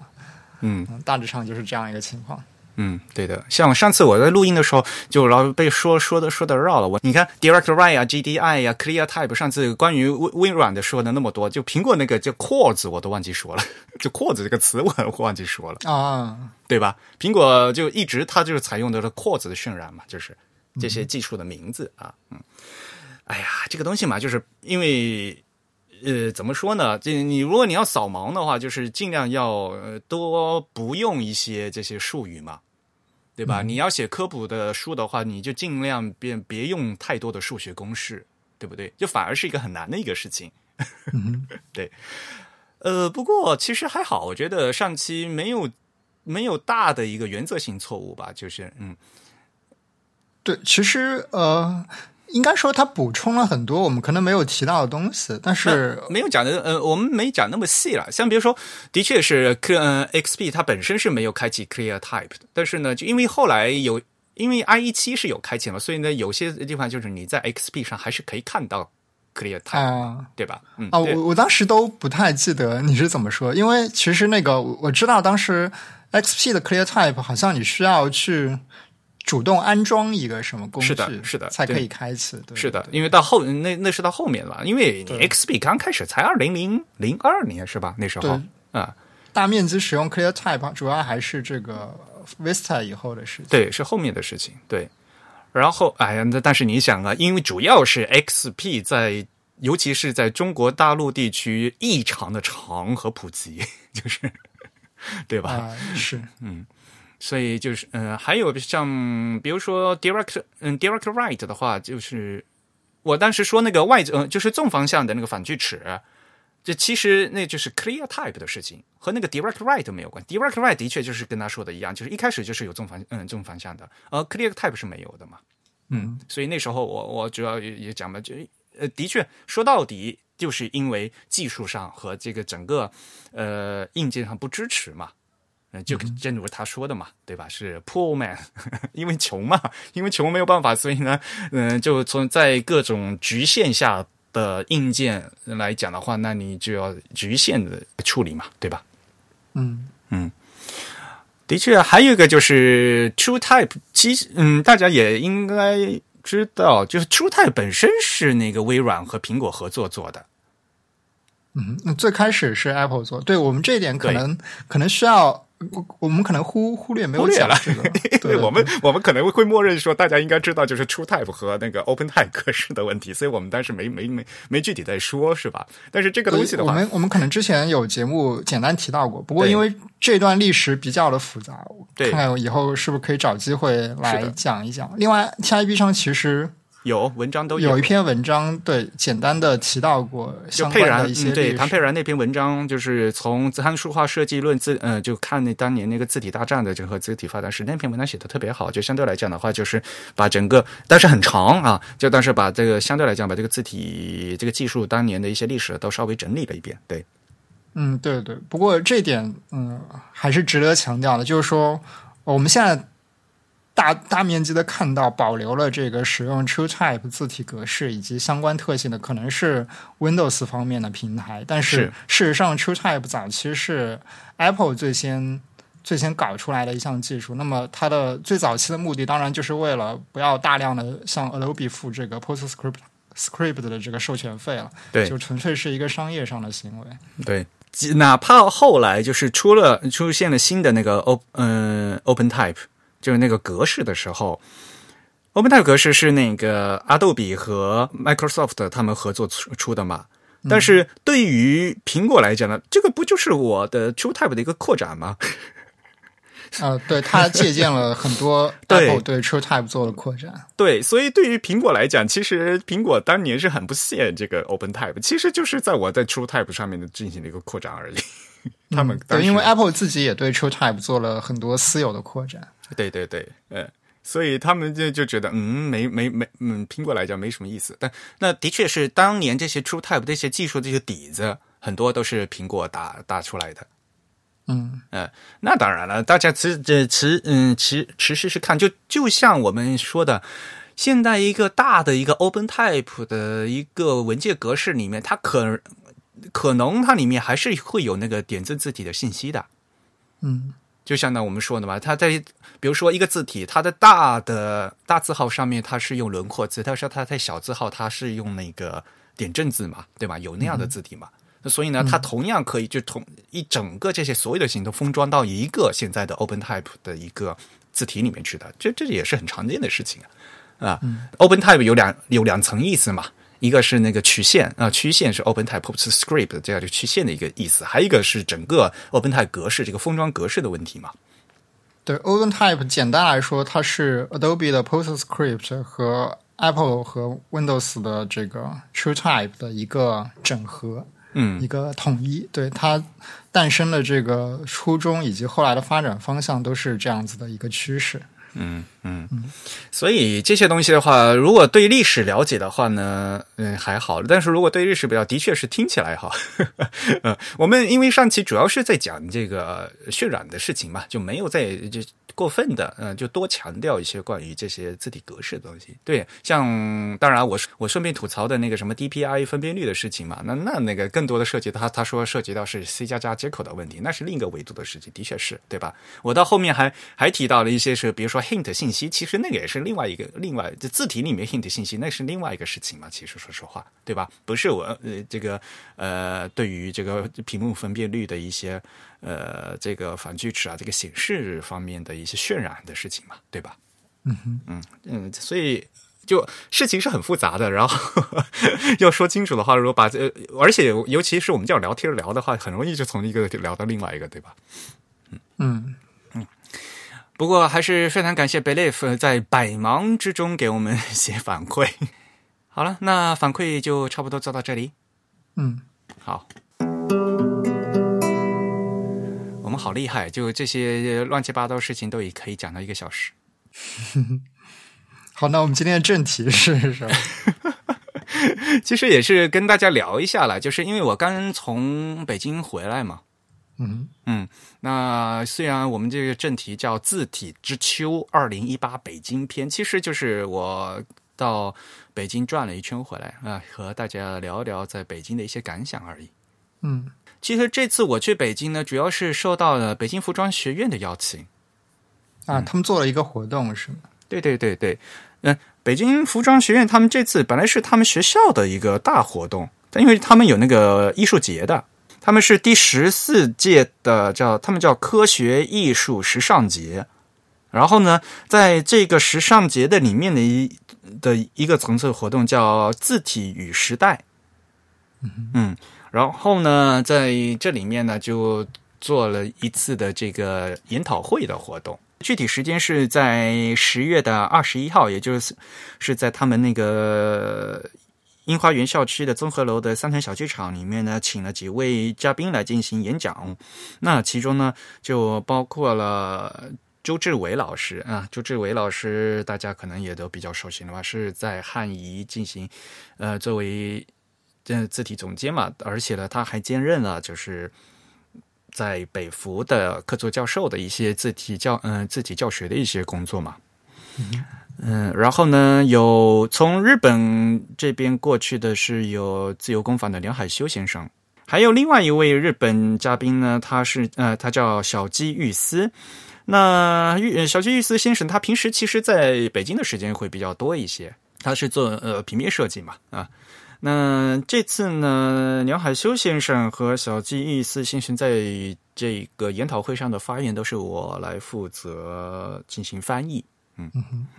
哎呀，说到这翻译也很也很扯，就是因为梁海先生他的那个演讲稿，嗯，事先我有看过啊，而且呢讲的是非常一个专业的东西。当当时呢，就是在北服负责对接整个项目呢，是韩老师韩晨老师来进行对接嘛，因为。毕竟毕竟是在学校里面演讲，那有很有很多学生朋友嘛。那梁海就想说，嗯，这是讲的通俗一点，还是讲稍微技术一点，对吧？那韩春老师他觉得就是说，好不容易请了梁海老师来，就每次都讲太基础的知识，好像也没什么意思。所以呢，呃，韩春老师提出的要求就是难得来嘛，就多讲一些关于这个一些或者是。关于字体设计稍微一些技术方面一个新的一些东西，那这次呢，辽海先生他的这个演讲的题目就叫从可缩放字体到视觉嗯视觉缩放啊。其实听我们节目的朋友应该大家都知道，主要鸟海先生他提出的就是一个呃日文里面一个怎么在东亚字体设计怎么讲那个视觉字号的一个过程。过程，嗯，它指的应该是从这个传统的 optical size 的做法到 variable font 这样一个变化，是吧？不是，他还没有讲到。我看他这个翻译的，我还以为是这个意思。还没有到那个 variable 呢，就是因为、啊、那就是传统的 multiple master 是吧？对对对，从传统的这个 multiple master，、其实你一直都是一个骨架的缩放嘛，嗯，对吧？就是可缩放字体嘛，scalable font。scalable，、因为在之前是没办法缩放的，签字是没办法缩放的嘛。对，之前只有 optical size。对，所以呢，原来是从 optical size 从签字到照牌的过程是 optical size 到 scalable，就是视觉缩放到可缩放的，就可以随意缩放的一个过程嘛。所以他现在又提倡应该再倒回去。嗯，啊啊，是这样一个意思。嗯，因为我们哪怕其实你到现在的这。我们现在做 multiple bus 的也是这样，你到 variable front 嗯放的话，可变字体的，其实你两个轴，比如说你变宽度、宽度的变化，或者你进行自重的变化，如果你单纯这两个轴的话，其实还是老还是老路嘛，还是 multiple mass 的老路子嘛。嗯，对你还是没有在走那个第三个轴的那个 optical size 的嘛。嗯，也是因为这样，因此在当年，也就是前年是吗？已经嗯，去年。呃，就是当这个最新的 variable font 刚出来的时候，不，老外他们呃做一些演示，他经常会有那那样一个那样一个图嘛，三维图嘛，做三个轴的时候，很多人就不理解第三个轴那个 optical size 是什么意思。嗯哼，因为从照牌开始到现在的数字设计，大家都很习惯了这样的一个缩放的一个工作习惯。嗯，但是呢。大家忽略到了，就是以前其实，在从设计的角度来讲，应该是像签字那样，就针对具体的字号做分别不同优化的设计，才是从设计的角度来讲是最好的。嗯，对，嗯，也就是简单来讲，就是比如说你标送和输送，就是骨架是完全不一样的嘛。嗯，你不可能通过同样一个骨架的。比如说字体的缩放啊，或者自重嗯自重的这种变化，能得到这样的东西吗？你必须是分开做，做不同的设计。中国是照牌的这整个。过程相对来讲比较短嘛，中国的照牌一般一般来讲只有三十年的时间，也就就就消失了。但是在日本的话，因为照嗯照牌机发明的比较早，然后呢一直都到八八九十年代还一直都在用，所以呢日本的整个照牌的呃时间还是相对来比较长的。那这个整个技术的影响也是非常大的。然后从这个照牌转到数码的时候，大家也一直都沿沿用这个。你不是通过同样一个骨骼的缩放，你就能达到好的效果的。嗯嗯，所以这也是进来有很多一个问题嘛。像其实可能大家也都知道啊，在知乎上也有说，这其实现在呃文嗯字体也发布出来，也不是一个秘密了。其实我们可以说，比如说呃汉仪那个齐黑，其实齐黑。大家都感觉好像应该在做做的时候是最细的和最粗的嘛，然后中间都是生成的嘛，大家感觉是这样的，是吧？但是其实齐老师他当时做的那个超粗黑，就是漆黑的最超粗的部分，是齐老师手工做的，非常难，那个都是一个一个做出来的，那个笔画的避让做的非常非常好。但是因为他做成这个样子了，导致所有的布点和笔画的拓扑结构就和原来的完全不一样。嗯哼。所以没有办法差值生成，嗯，因此齐黑的后面那些粗啊和那他们他是用的另外一个模板做的，嗯，你就说就是齐老师做的那个超粗黑就只能用于超粗黑，也就是说，其实根据你不同目的的话，就是必须要分开做，你没有没有必要也没有办法去硬要用一个这个东西去给它进行差值生成。而且，差值生成完全完完，首先从前，首先因为你布点布的不一样，所以你没从技术上你没办法差值生成，那个那个差的太多了。这样的话，你必须要做不同的模板来进行差值，而不是你说啊，一个有一个最最细的一个最粗的，然后差值就就这样一下就成功了，没有那么简单的事情。嗯，对，简单来说就是啊，就因为两个 master 的差距特别的大，或者说它在一些。呃，几何的这个拓扑结构以及一些数学问题上的差异特别的大的话，它就不适合用传统的这个 multiple mask 的方式来做来做差值。对的，嗯，所以嗯，推到这一万步来讲的话，其实漆黑来讲，它那个最初的就是专门为最嗯最初嗯最初的大标题大粗黑来做的嘛。嗯嗯，就所以在那在那个用法的那个设计的话是 OK 的。啊，是而且就是做的非常漂亮，但是如果你要把那个拿来做差值，就做不出来嘛。嗯。嗯，所以呢，这次呢，鸟海他提出的这个嗯概念呢，首先首先大家对会更帮助大家去理解 optical size，就是签字时代的所谓的 optical size。哦，因为 optical size 这个东西是西文的一个概念嘛，嗯，视觉字号啊，很多人翻译那都都机器翻译的嘛，那个 optical 给它翻译成光学的，这不不是光学的意思哈，是视觉的意思。嗯，就是看起来这个字号它是合适的嘛。因为以前签字的话，比如说你那个六号字，六号字就是那么小，它必须要在六号字那么小的铅块里面刻刻那个字，所以它的设计肯定是不一样的。嗯，你这个标送你怎么样缩放，单纯这样缩放也不可能会缩放成这个输送的样子。嗯，这次刘海他最后呢，还是他自己通把他的他们家自由工坊的由哥特和由明朝嘛。来去以这个视觉字号做了一个实验版本，然后他的实验版本呢，他就做了六套啊，分别是 small text subheading heading display 和 banner。所以呢，就是从预想的，就是用预预想的这个字号是越来越大的，small 就想的就是小嘛，就比如说像图注啊，图注这样这样的，呃，然后 text 就正文嘛。Subheading 和 heading，比如说副标题和主标题嘛；display 就是大标题嘛；banner 就是那个大横幅嘛。嗯嗯，像这段很简很简单的，就是以前另外 Type Project 他们铃木工先生他们在做他们的那 Access 呃，就是原来那个明朝他们就引进了一个新的一个名字，他们叫对比度嘛，就明朝的对比度嘛。这这这一点，也就是比如说像像 banner。这个大横幅的大标送的话，它可以细，可以很细很细；粗可以很粗很粗。嗯，但是这个东西啊，你不可能直接缩放缩放用来用来正文的。放到正文的话，那所以那个那些细线横的细线全部断掉了。然后比如说在小的那个图注最小的那个东西，反而你的这些横要尽量加粗的。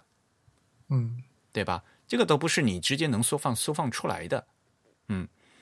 因此呢，它首先根据用途先分成这么几个，然后再在里面进行家族的展开。比如说，呃，对于正文来讲，我可以再根据粗细进行五五个展开。但是呢，对于标题来讲的话，可能标题就不需要五个那么展开了，标题只要呃极粗极细和。普通的粗三个展开就可以了，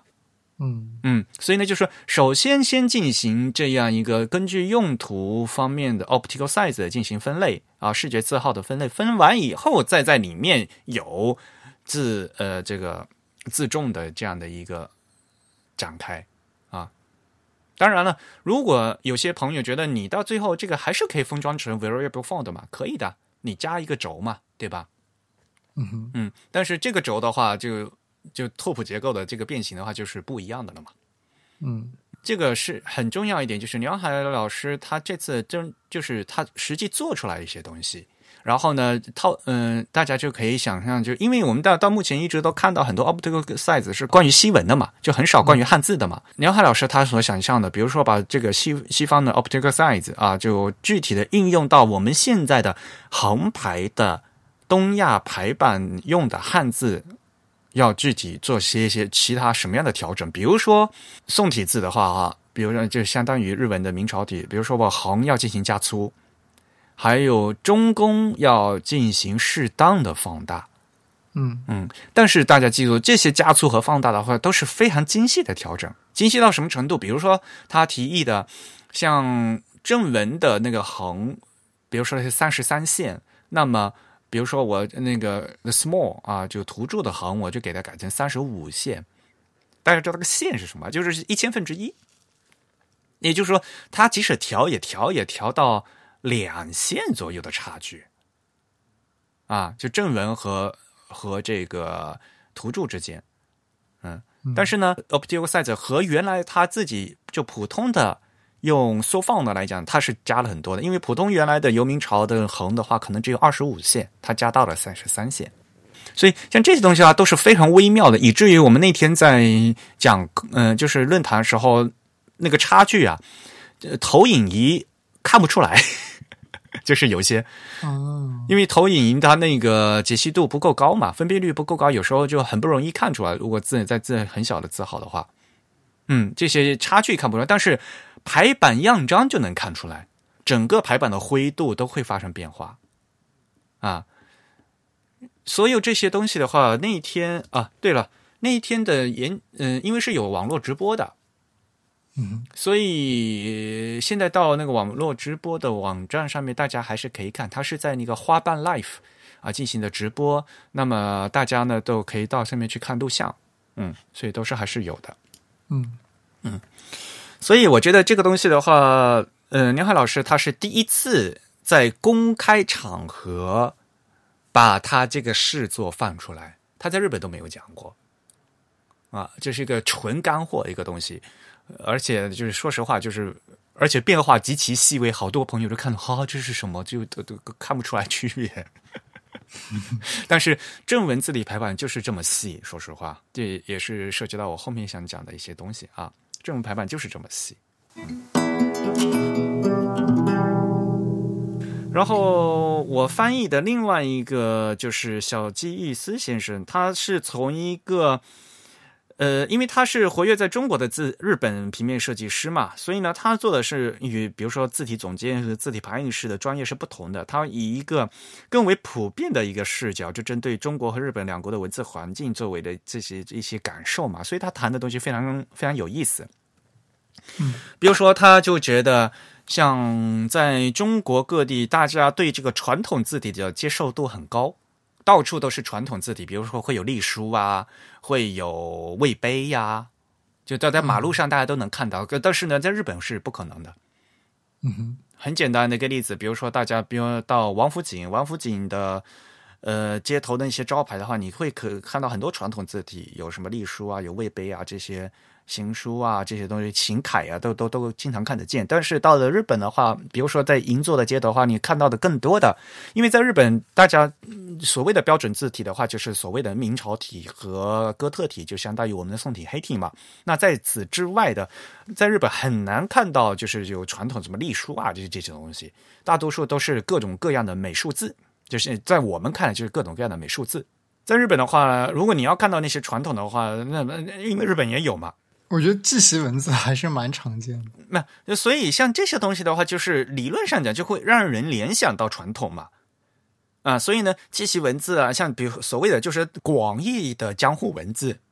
嗯对吧？那比如说大家是可能相对来讲比较熟悉什么勘亭流啊这些东西，比如说歌舞伎座，你知道它是歌舞伎嘛？那你用这个嗯歌舞嗯这个勘亭流是 OK 的嘛？对吧？嗯记习文字的话，比如说像比如说顶多是日料嘛，啊，对对对，像像这些东西，呃，是吧？而不是说是这其他的东西都会扩展扩展出去嘛？嗯，就应用范围会更有限一些。对于我来讲的话，这这这正就是因为就说日本的，因为它的字体很丰富，它的新的那些新时代的那些美术字创作很丰富，所以呢，它就就它会各得其所嘛，对吧？就是在什么地方用什么字体嘛。而中国不是，当然了，嗯、小季老师他想强调的一点就是说，就因为中国人对汉字这个传统的文化的这个理念，他对全体中国人对这种传统字体的接受能力更强。就比如说中国的高铁，中国高铁可以可以在车头用隶书写“和谐号”三个字，但是嗯嗯大家日对于一般日本人就没有办法想象和接受说，比如说你在日本的新干线上面这个车头用着什么康亭流写上什么什么 no z o mi 什么希望号这个字，这都对于日本人是完全不可想象的，这什么鬼？啊、但他们好像会用那个，嗯，就以前课本上的那种字体吧。我记得，我记得新干线好像有一个也是用的不是印刷字体写的。啊，没有这个东西和这个日本历的历史是有关系。呃，因为我们现在看到的日文的这个样子，是几乎是到二战以后才是这个样子的了。嗯之前的日文不是这个样子的。嗯我可能吐槽过嘛，就是像比如说二战时候，比如说鲁迅他当时学的日文，他当时的日文是日文汉字和片假名的混写，而不是现在这个样子。嗯嗯，而不是因为现在日文是日文汉字和平假名的混写，啊。再往再往前走，再有到江户时代，当年是用的是变体假名，然后呢，假名还是连绵体，还是所以江户时代的很多那个木刻本那些字，对于普通的日本人来讲，现在是完全看不懂的。嗯而且当时的文体，江户时代的平民是用那个什么 solo，就是猴体，就都都都是猴啊，文体也不一样。嗯嗯，那之前再再往之前，知识分子用的是日文，呃，像平安时代的，呃对，男人用的是那个汉文，就是用文言文来写。嗯女人用的是假名，像比如说，所以当年那些纸嗯、女女女流作家嘛，对吧？传统的子氏部啊，他们原呃源氏物语啊，他们都是用旅游文学，他们才是用假名写的。他们那个假名呢，语法又是古日文，然后呢用的假名那个字也不一样，就完全都不一样。所以对于日文来讲的话，传统是有的，但是传统东西没有办法拿到现代日文来用。嗯然后呢，他们在新的东西的话，就他们就用新的这个造型来来做，所以相对来新的美术字会比较多。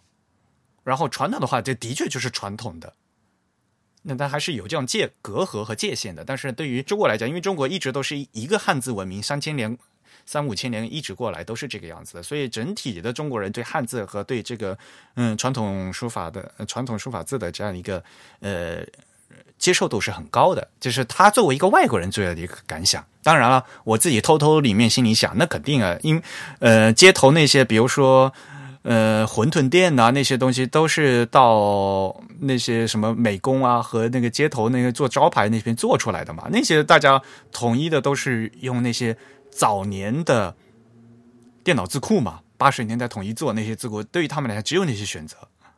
嗯，对吧？这个是物从物质条条件上来讲，实际的一些背景，而且汉字很多嘛。如果你不找一个就题字的人和一个写字师傅帮你做的话，他那现在的话只能从字库嘛。那字库来讲，因为我们字库的当当时还不是就就八九十年代还不是很丰富的时候，给普通的街头打印店能够选的那些字体，也就是那么多嘛。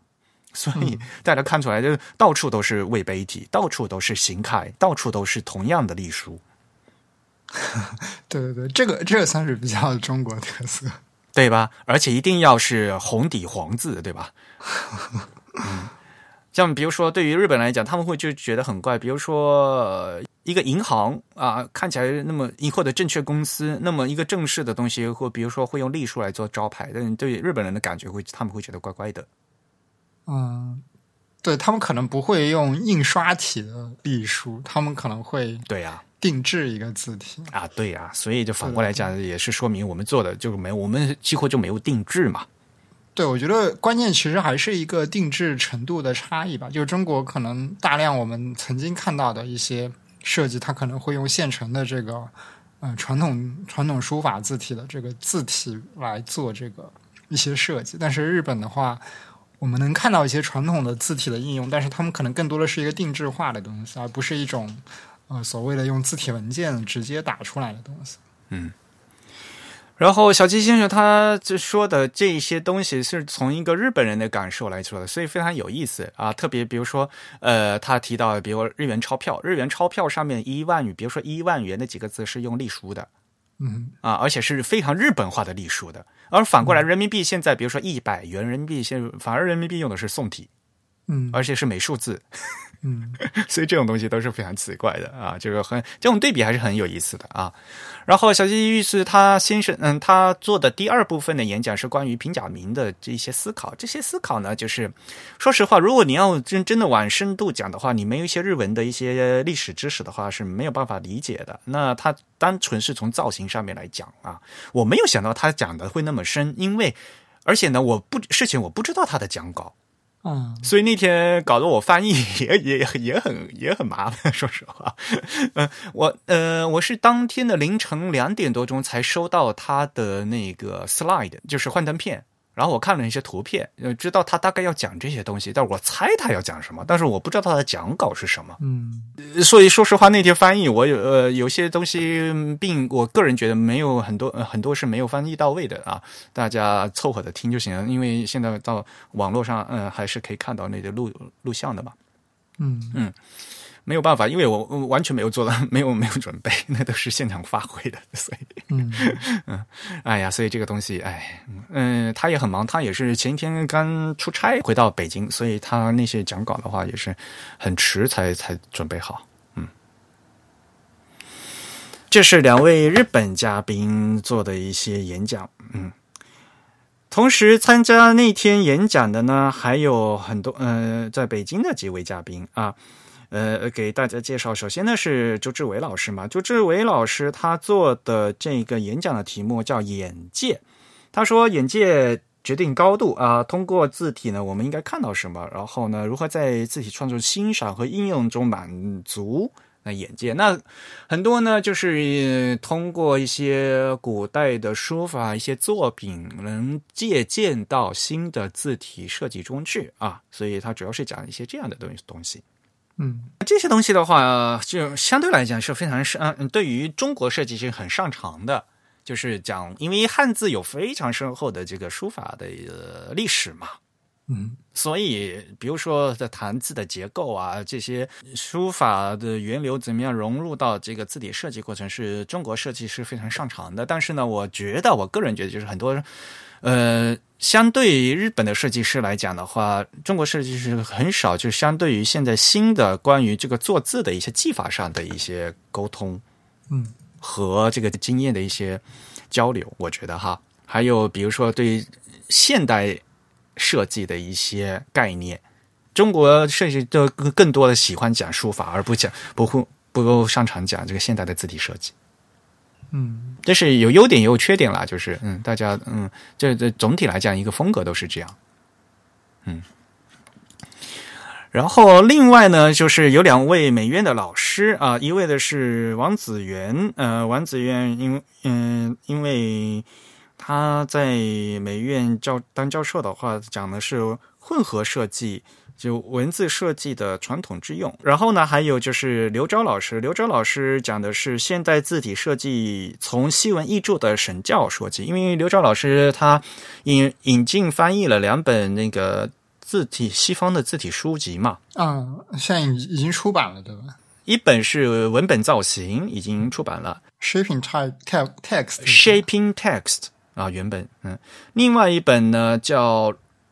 他们翻译好像叫如何创造字体是吧？嗯，他是这么翻译的。哦，啊，那本书呢是现在还在做的过程当中，但是呢，呃，马上要出了啊，马上要出了。那天我之前我还呃看到一些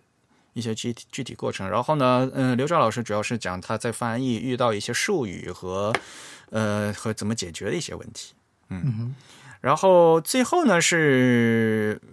服装学院的两位老师啊，彭璐和韩春老师，他们的题目是西文字体设计工作营的训练方法和手段，就给大家介绍一下他们。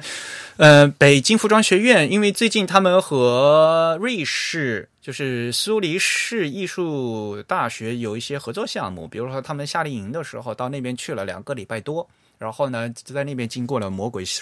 魔鬼训练。所以呢，对对对，从那边回来就是真正的从签字排印做海报，然后呢，从设计自己排自己做活字，嗯，自己他们还雕刻了自己的雕刻了木活字，然后做成海报，然后自己印刷啊，呃，活版印刷，嗯，凸版印刷，他们自己做完以后的这整个一个过程啊，带学生去。然后老师他们自己也是也说学到了很多东西啊，就是这样的一个项目啊，介绍了一个项目。我个人觉得就是这个项目还是非常有意义的，而且他们嗯，北京服装学院呢还接受了就是他们设计师的一些捐赠，在服装学院里面呢建了一个字体工作室，里面呢有好几吨他们从欧洲运过来的真正的活字。还有一整套的排印设备，啊，然后现在那个字体工作室里面还有，呃，自在他们提供设嗯设计和捐赠的就汉字的签字字盘字架也都有，嗯，所以呢是给学生一个体验，嗯，西文排版、中文排版的一个签字的一个体验，对于一个教育设施、教育的基地来讲，这是一个非常重要的。因为很多时，很多朋友已经没有办法摸到真正的签字了嘛，所以呢，有这样一个设备和这样的一些实物给大家进行操作，这都是一个非常好的一个事情。因为在国内的话，可能你就没有办法摸到真正的签字嘛。嗯。嗯，在学学校里面，在日本的话，也是像比如说多摩美和武藏美，就是他们两大美院嘛。也比如说他们会到现在就是经常到印刷博物馆里面的印刷之家嘛，他们会带学生进行这个操作和体验嘛。嗯，所以这种手工课肯定是要的啊。通过手工课做以后，你才才才会知道，你比如说你用签字做一个呃两端对齐是怎么做的。嗯，啊，然后嗯，就会对整个版面的余白，对吧？就就会有很认真的一些这这些一些认识啊，嗯，所以这本身是挺好的。我在底下呢听，然后有一个另外一个感受就是，很多中国的老师啊，在做这个演讲的时候，拿的都是学生的。的那些作品展示出来，就是在学校当老师的话，的确是有很多的时间是在教学嘛，因此呢，他们很多都展示教学成果嘛。嗯，但是呢，我个人觉得，就是如果如果是在这种高级的学术研讨会上讲，我其实我个人还更希望听到一些，比如关于科研的一些。呃，一些最新的一些研究的一些成果嘛，所以呢，我本来还是是蛮期待，就是说如果有老师他们有对于这些研究方面个人的一个新观点和新方法成果的话，我还更想听。这不过，呃，很多中国老师都因为很忙，然后很多时间都是在教学上花很多时间，所以很多都是展示了这些学生的作品啊，嗯，跟我的期待很不一样啊。嗯，主要也是研究没有特别体系化。嗯，这也是国内的一个很大的一个问题，我觉得。对，主要是设计学科的研究没有很体系化。如果我们看那个传统的一些，呃，无论是人文社科的还是科学工程类的，他们的老师还是有大量个人的研究成果的。嗯。所以有时候我就是我很想我很想看这个老师，嗯，比如说，嗯，个人的，比如说新最新的研究成果，国内的这些研究到什么样的程度嘛，对吧？嗯嗯，但是呢，往往都看的却却都是一些比如讲是学生的东西，然后一看那个一看那个幻灯片两百多页三百多页，结果都是学生作文，一不停不停的翻啊，就跟跟我期待会有有所不同。对，这个其实并不像是一个呃传统意义上我们认为学院。主要去做的事情，学员可能他们现在更像做的是一些呃案例性的东西，更像是业界在做的东西。嗯，对，就是无论是学生的案例，还是老师个人的作品集，就无论是谁做的，但他们都更趋向于一个案例化的一个模式，而不是一种研究性的学术性的东西。呃，像比如说学校里面，它也有一些就产产研结合嘛，对吧？呃，这这也是需要的啊。就因为学校作为一个大学的话，是它有时候它的它是多功能的嘛，对吧？你是你是有科研的任务，也有教学的任务嘛，而且呢，有产学相结合，你要用科研的新东西，你要。呃，用于最新的一些东西的，这这都是很重要的一些东西。那我个人觉得，就是有还是有一些偏颇，然后呢，研究的东西还深度还是不够，尤其是和日本的几位嘉宾他们演讲的一些相进行相比的话，嗯，尤其在。针对日文，呃，就是针对于字体设计方面和字体排印方面，就整个的知识体系，因为现在国内还没有健全，所以有些基础知识对于我我们来讲，可能在国外可能都都觉得不是问题的问题。然后，比如说在国内的话，会涉及到翻译会有问题，对吧？这这这东西，就因为在国内国外这都是基础的东西，嗯。所以，所以就是其实出书的话，翻译我我我们 TIB 自己我们也有翻译技术好的时候，也都会有这样的问题嘛。嗯嗯，就发现很多术语的话，就国嗯，在国国外的话都是基基础概念，但是在国内的话，就根根本连个定义都都没有嘛。嗯，比如说“太抛过尔飞”这个词，对吧？对对。然后通，因为你翻译的不对，以至于在国内整个对这个认认知就不对。哎，说起来，这个王子元老师是那个《Typography Today》这本书的译者，是吧？对，没错，嗯，他在里面也介绍过了。对，当时他也说嘛，呃，今日文字设计这个文字设计这个词，当时也觉得不是很好，但是觉得可以先暂时那么用嘛。嗯哼，嗯，当年他翻译这本书也很早嘛，对吧？对对对，相对来讲的话，在中国当时对于就是广义的 typography 广义的字体排印来讲的话，呃是这样嗯那类书还是非常少的啊、哪怕到现在也都很少。嗯对对对，嗯现在全都是你到书店去看，都是字体设计，都都是那个什么 logo design 的那些书一大堆。嗯哼，你还别说，我这次还特地花了时间到书店去转了一下。我很高兴的是，我买到了今年秋季人民教育出版社新版的小学一年级的语文课本儿啊，跟原来比有什么不一样的地方？啊。今年这个最，因为今年是最新版的嘛，和往年最大的一个不同就是从教学设计来讲的话，它第一课并不是教 R O E，而是从汉字开始教，啊，就不叫拼音是吗？就啊就是顺序问题。啊，新学年的第一年，呃，语文课本的第一年当然是什么入学教育啊之类的嘛，我是中国人之类的嘛。然后呢，呃，首先先识汉字，第一课是学的是天地人你我他啊，啊，一二三四五金木水火土。学完了几课之后，然后再开始学啊哦呃一乌语的拼音。嗯，嗯，这一点的话就是最大的不同，因为很多人就就觉得你们中中国人怎么小学语文课本一开始一开始就是先学字母啊？对，而且今年是第一次就是要统编嘛，统大家都必须得。以前语文课本还有很多版本，今年就是特别都统编，都用人民教育出版社的一个版本嘛。嗯哼，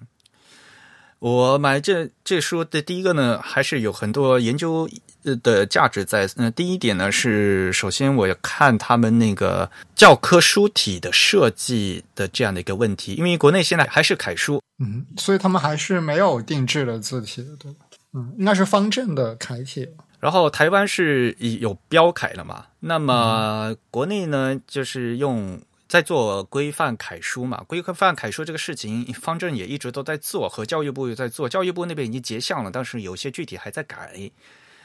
那么也很应该很快就要正式公布了。如果正式公布之后，之后的话就是正正式的标楷，呃，就是所谓的规范楷书了嘛。那今年这本书呢，还是之前的，所以呢，这我要买一个就是之前和之后的一个对比嘛。嗯所以呢，首先这个字我要作为一个参考资料，我得留下来啊。第二呢是拼音的排版，嗯嗯，这个大家也知道，如果我呃看 TIB 我在 TIB 上面发的文章，我嗯这段时间一直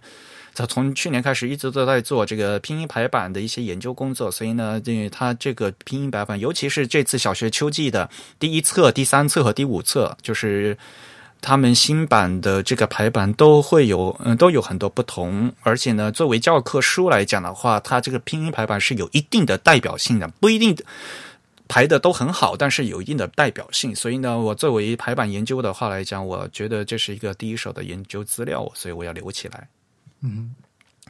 然后第三个层次来讲的话，因为这整套九年义务教育的课本的话是非常著名的一个。工作室做的，嗯，其实大家也知道嘛，就是吕金人工作室，呃，吕金人先生他在上次他有个六十年展嘛，啊，四十年展，啊，四十年展，这是他们做的啊，啊，对，四十年展嘛，然后其实里面也有，你发现就是呃，他在这个展上面，他有就关于这个整个教科书是这设计是怎么样的，一个大网格是怎么布的，这那个展上都有。嗯哦，但是呢，我个人觉得就是说，它的大的网格可能是有的，但是在比如说中文排版细的网格，它并没有做得非常好啊。嗯，当然了，这些事情的话，我们底下私下和那个和设计师都有沟通过，包括呃，晋人直语参加过晋人直语这个书籍设计培训班的，就这 吕老师他自己班上的几个设计师，他们也说过，因为。的确是一本书一个作品出来的话是经过多方协调的嘛，对吧？你设计师觉得这样，但是呢，比如说出版社觉得要那样，对吧？嗯，然后还会有各种各样的妥协。没错，这样一个东西出来是妥协的，但是呢，就是说你做出来这样东西，什么东西是该妥协，什么东西是不该妥协的，对吧？有一些设计上的取舍的问题。那么现在实际做出来就是最后一个取舍的一个结果。那么我们来看这个取舍到底是合适或者不合适的，也没有一些东西需要来探讨的，对吧？嗯，因为前段时间设计总是设计有一些一些话题嘛，比如说。台湾不是有几个设计师他们在做什么最美教科书嘛？因为他们觉得现在那个教科书实在是太难看了，所以他们就做了一个就是很有设计感的教科书。嗯嗯，但我个人并不觉得说那是一个唯一一个好的解决办法，但是至少他们把这个事情提出来是很关键的，因为我们小朋友的美育教育要从就是要从孩娃娃抓起嘛。嗯哼，教科书本身是一个很便宜的东西，而且它有财政补贴。我现在手头。这本语文课本人民币才七块五毛五啊，这么便宜？嗯，对，而且这个是它经发改规二零幺六十三号，这是他们价格是有，是不是比以前还便宜啊？就相对来说，以这个价格是有那个文件批号的，也就是说，这因为这是一个特殊商品，它必须是要有特殊的定价的。哦，哎，我怎么记得比我当时的相对来说的这个书价要更低？但是。作为教科书，它是有很多的限制的，比如说它印刷的油墨都必须是要符合是，都是要绿色油墨啊之类之类，它是有规范的。哦，教科书的纸张是有国标的，教科书的像字号的大小也都是有国标的。嗯嗯，对，这些都是，所以也就是说，呃，在设计上它是有很多条条框框的限制的，但是哪怕在这个限制里面，你还是有发挥和和和这样的一个设计的理。东西在嘛？包括开本啊，包括怎么样，就是现在都是大开本的嘛，好大一本，嗯，所以这些东西的话，都是作为我来讲是一个研究的东西了，呃，但是我觉得还有很多可以改进和值得探讨的地方，嗯啊，这个是另外一回事啊，到时候我再说。然后呢，在书店里面很很有意思，因为是我和其他几位朋友一起去的嘛，包括和我现在在 W 三 C 一起做中文排嗯中文排版需求的几位朋友，和包括刚才给我们写呃反馈的 Belief 啊，我们一起去在在书店里啊，像比如说我翻现在在中国的书店里有很多中国的出版社出一些西文的书，因为大家都在学英语嘛。整本书都是英文的，就是比如说什么什么什么名著的英文简简化版什么什么，整本书都是英文的。结果整本书从头到尾没有一个 hyphenation 啊，这个对于新闻排版正常的新闻排讲是不可理喻的事情。嗯，不可能用词用的那么好，排版排的那么好，一嗯，你两端对齐，居然可以不用。一个 hyphenation 的，大家可以想象那个效果是什么样的。嗯哼，但是我翻了好多书，就那些就是中国的出版社出的书，就这大多数都是都好都没有用 hyphenation。然后我后来在书店的出口的地方，也也就是入口的地方，就翻到一本书，哇，书排的非常漂亮，用的也，然后呢，用的也是非常正嗯正统的。呃 g a r a m o n 然后呢，斜 italic 斜体用特别好，然后呢，排版那像那一呃，刚才说的 hyphenation，这都是最基础的东西，都看起来都用的非常妥妥的。你知道是什么书吗？什么书？习近平谈治国理政的法文版啊，这本书是外文出版社出的。外文就说，呃，外文出版社当时这本书，习，嗯，习近平谈治国理政的话，它是有两卷嘛，第一卷、第二卷嘛。然后外文出版社它是有汉语也有啊，然后有英法俄、西班牙、葡萄牙语，呃呃，日语有德有日语啊，还有俄语，还有阿拉伯文都有。嗯啊，这都是外文出版社出的，所以所以说，并不是不会和不能，正统的出版社还是做的非常好的。嗯，而你去看《习近平治国理政》那本书的日文版，那本日文版是竖排的，就是跟传统的日文书是一样的，是竖排的。嗯嗯，当然那个字体是是中国出版社的字体，我们暂且不不评论。但是它排的至少它是它是符合日文的习惯的，就是嗯嗯，像这些字体排印这些东西的话，它它有那个语言的专家和那个那那个语言文字的排版的一些技术和技巧，的确是用的正规出版社出的东西就是不一样。嗯，当然跟这本书本身的这个地位也也有关系。所以说到这一点的话，大家自己心知肚明了吧？对吧？对，当一个一个设计作品和一个作，嗯、就是当一本书它的项目，当这个项目很重要的时候，他就会去找靠谱的人去做靠谱的事情。对然后，其实靠谱的人还是有的，对吧？还是能做出靠谱的东西的。嗯但问题是，这样的一个靠谱的东西，在整个目前的书，嗯、市面上的书是占了极少数。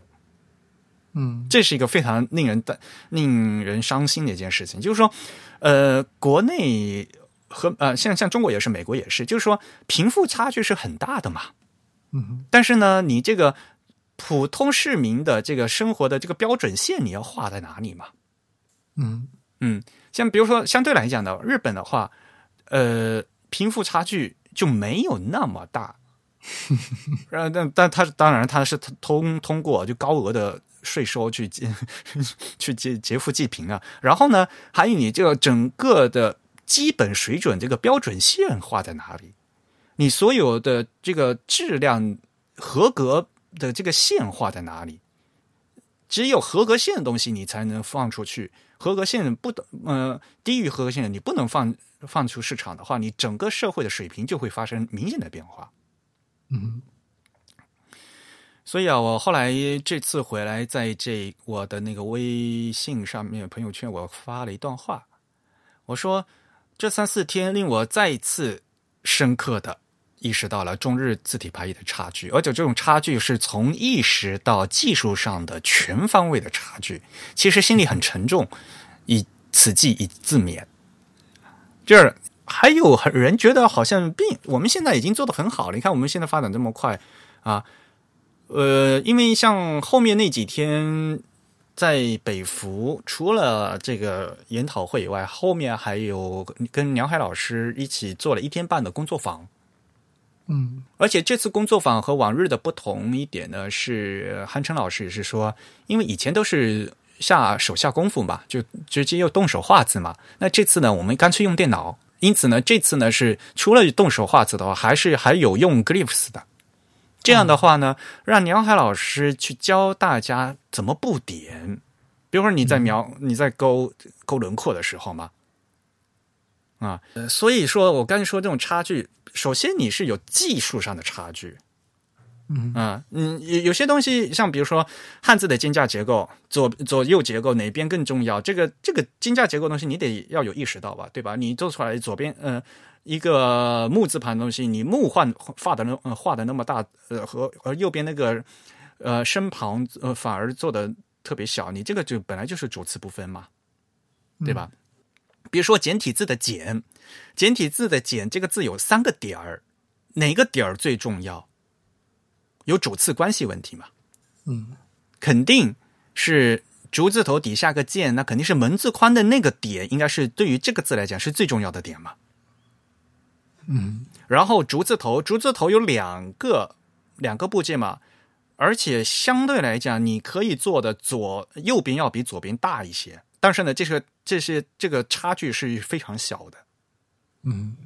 是吧？像这些东西的话，其实是对汉字间架结构的处理。首先，你对这个汉字间架有没有理解啊？这是知识性的问题。还有比如说，呃，因为做的是宋体字和黑体字嘛，那我们现在国标的标准字形走嗯走之儿是长得什么样子的？这个你自己自己要知道的，和日文的是不一样的，和台湾的的他们规规范是不一样的。那走之儿到底怎么写？我们汉字的新字形当年，呃，字研所为什么要做成这个样子，对吧？这些这些知识是你的很多，当然了，呃，专业设计师是知道的，但是呢，一些年轻的朋友是不知道嘛。所以呢，这些知识啊，我觉得还好，就是说你通过学习是可以补的。但是呢，一些记忆的上面的东西啊，就是一定要靠经验了。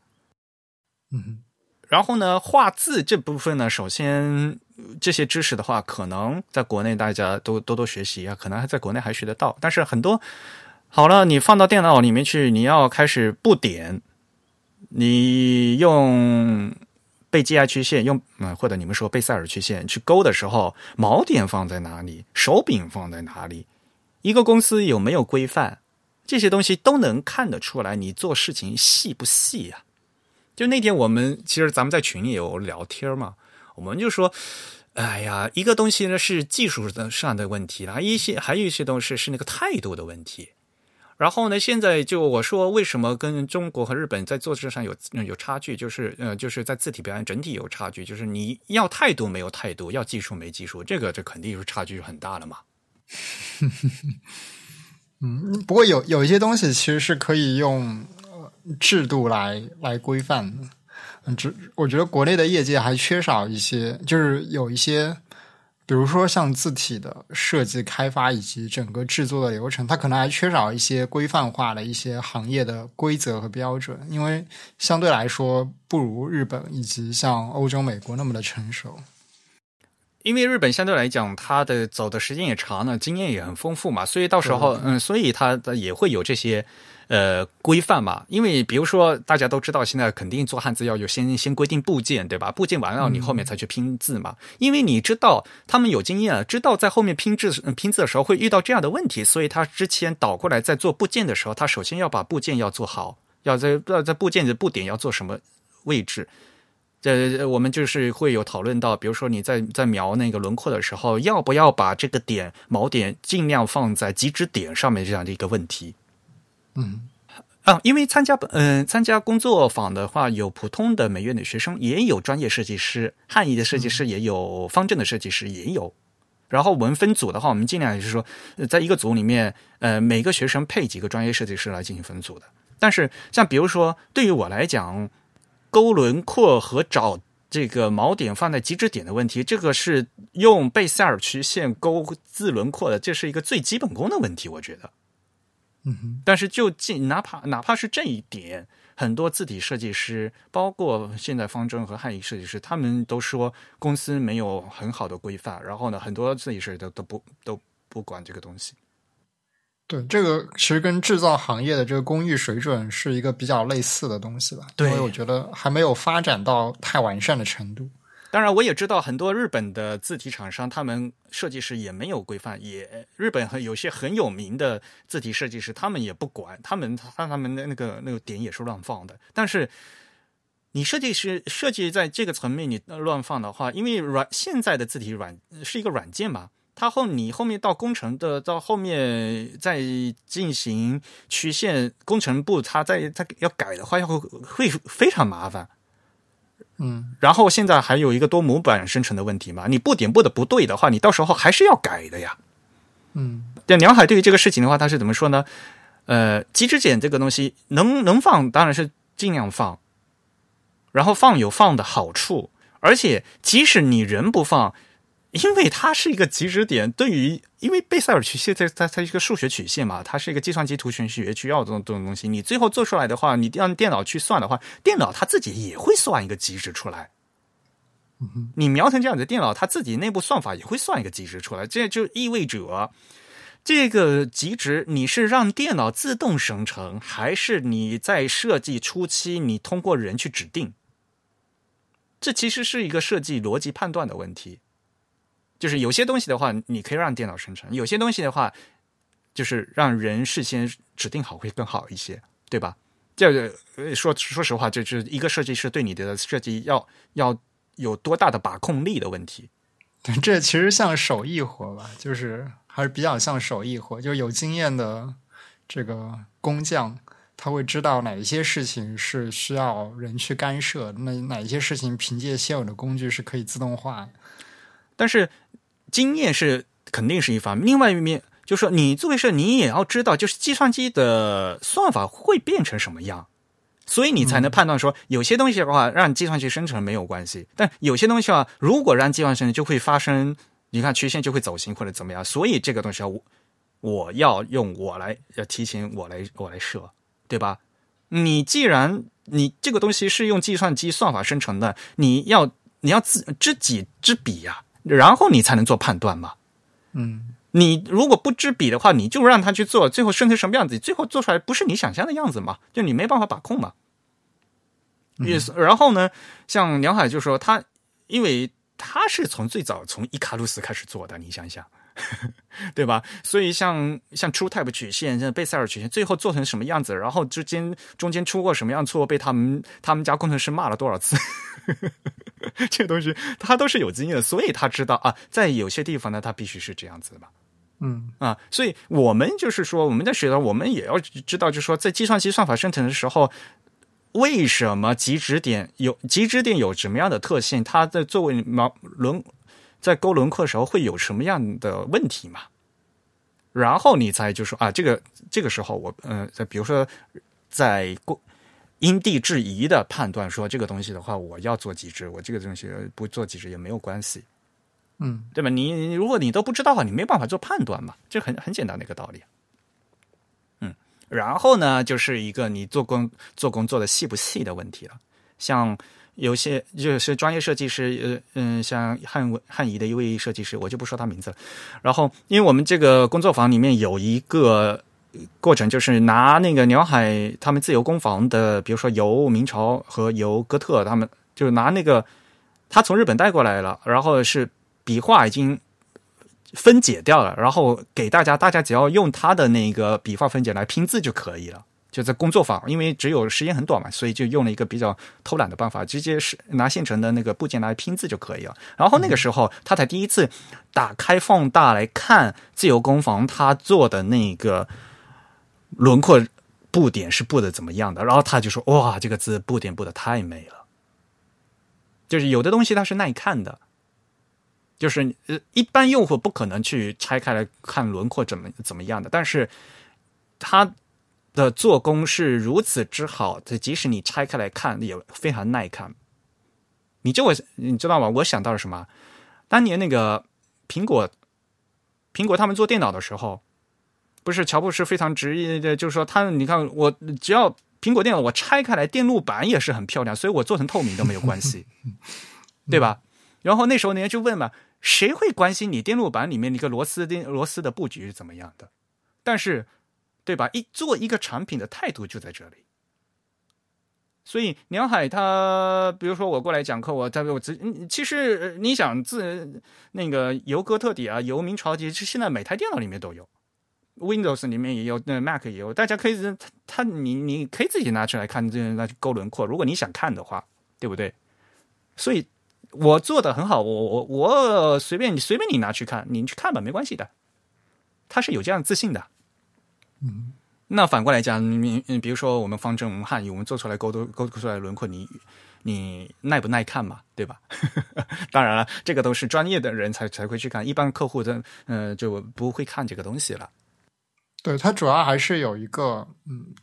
就是它其实做字体也很像一种制造的过程嘛，它还是有符不符合这个制造过程的整个流程原理以及它的这个后续的一整套的便利性。对。所以就是说，从态度要态度有态度，要技术有技术的话，你才能做出这样的东西嘛。嗯嗯，然后所以这这一和这样一对比的话，我就哎就觉得啊，我们还有很长的路要走。对，主要对于做字体设计，或者说用现代的这个计算机的工具来做字体设计，如果把它看成一门手艺的话，其实呃我们。我们对这门手艺的积累还是非常少的，而且这是一个工业化设计的一个过程。你做出来是工业制品，大家老觉得好像做字好像是一个什么手艺活儿这个东西，但是实际上，它它需后你做部做完部件，后面你是生产是一个流水流水线的操作一个过程吧，对吧？然后呢，还是有品有品检的，照样要要做测试的，才能上市的。嗯，这其实是一个工业产品的问题。嗯。尤其是活字嘛，你现在这个字形以后拿出去用是要给用户去重复利用的。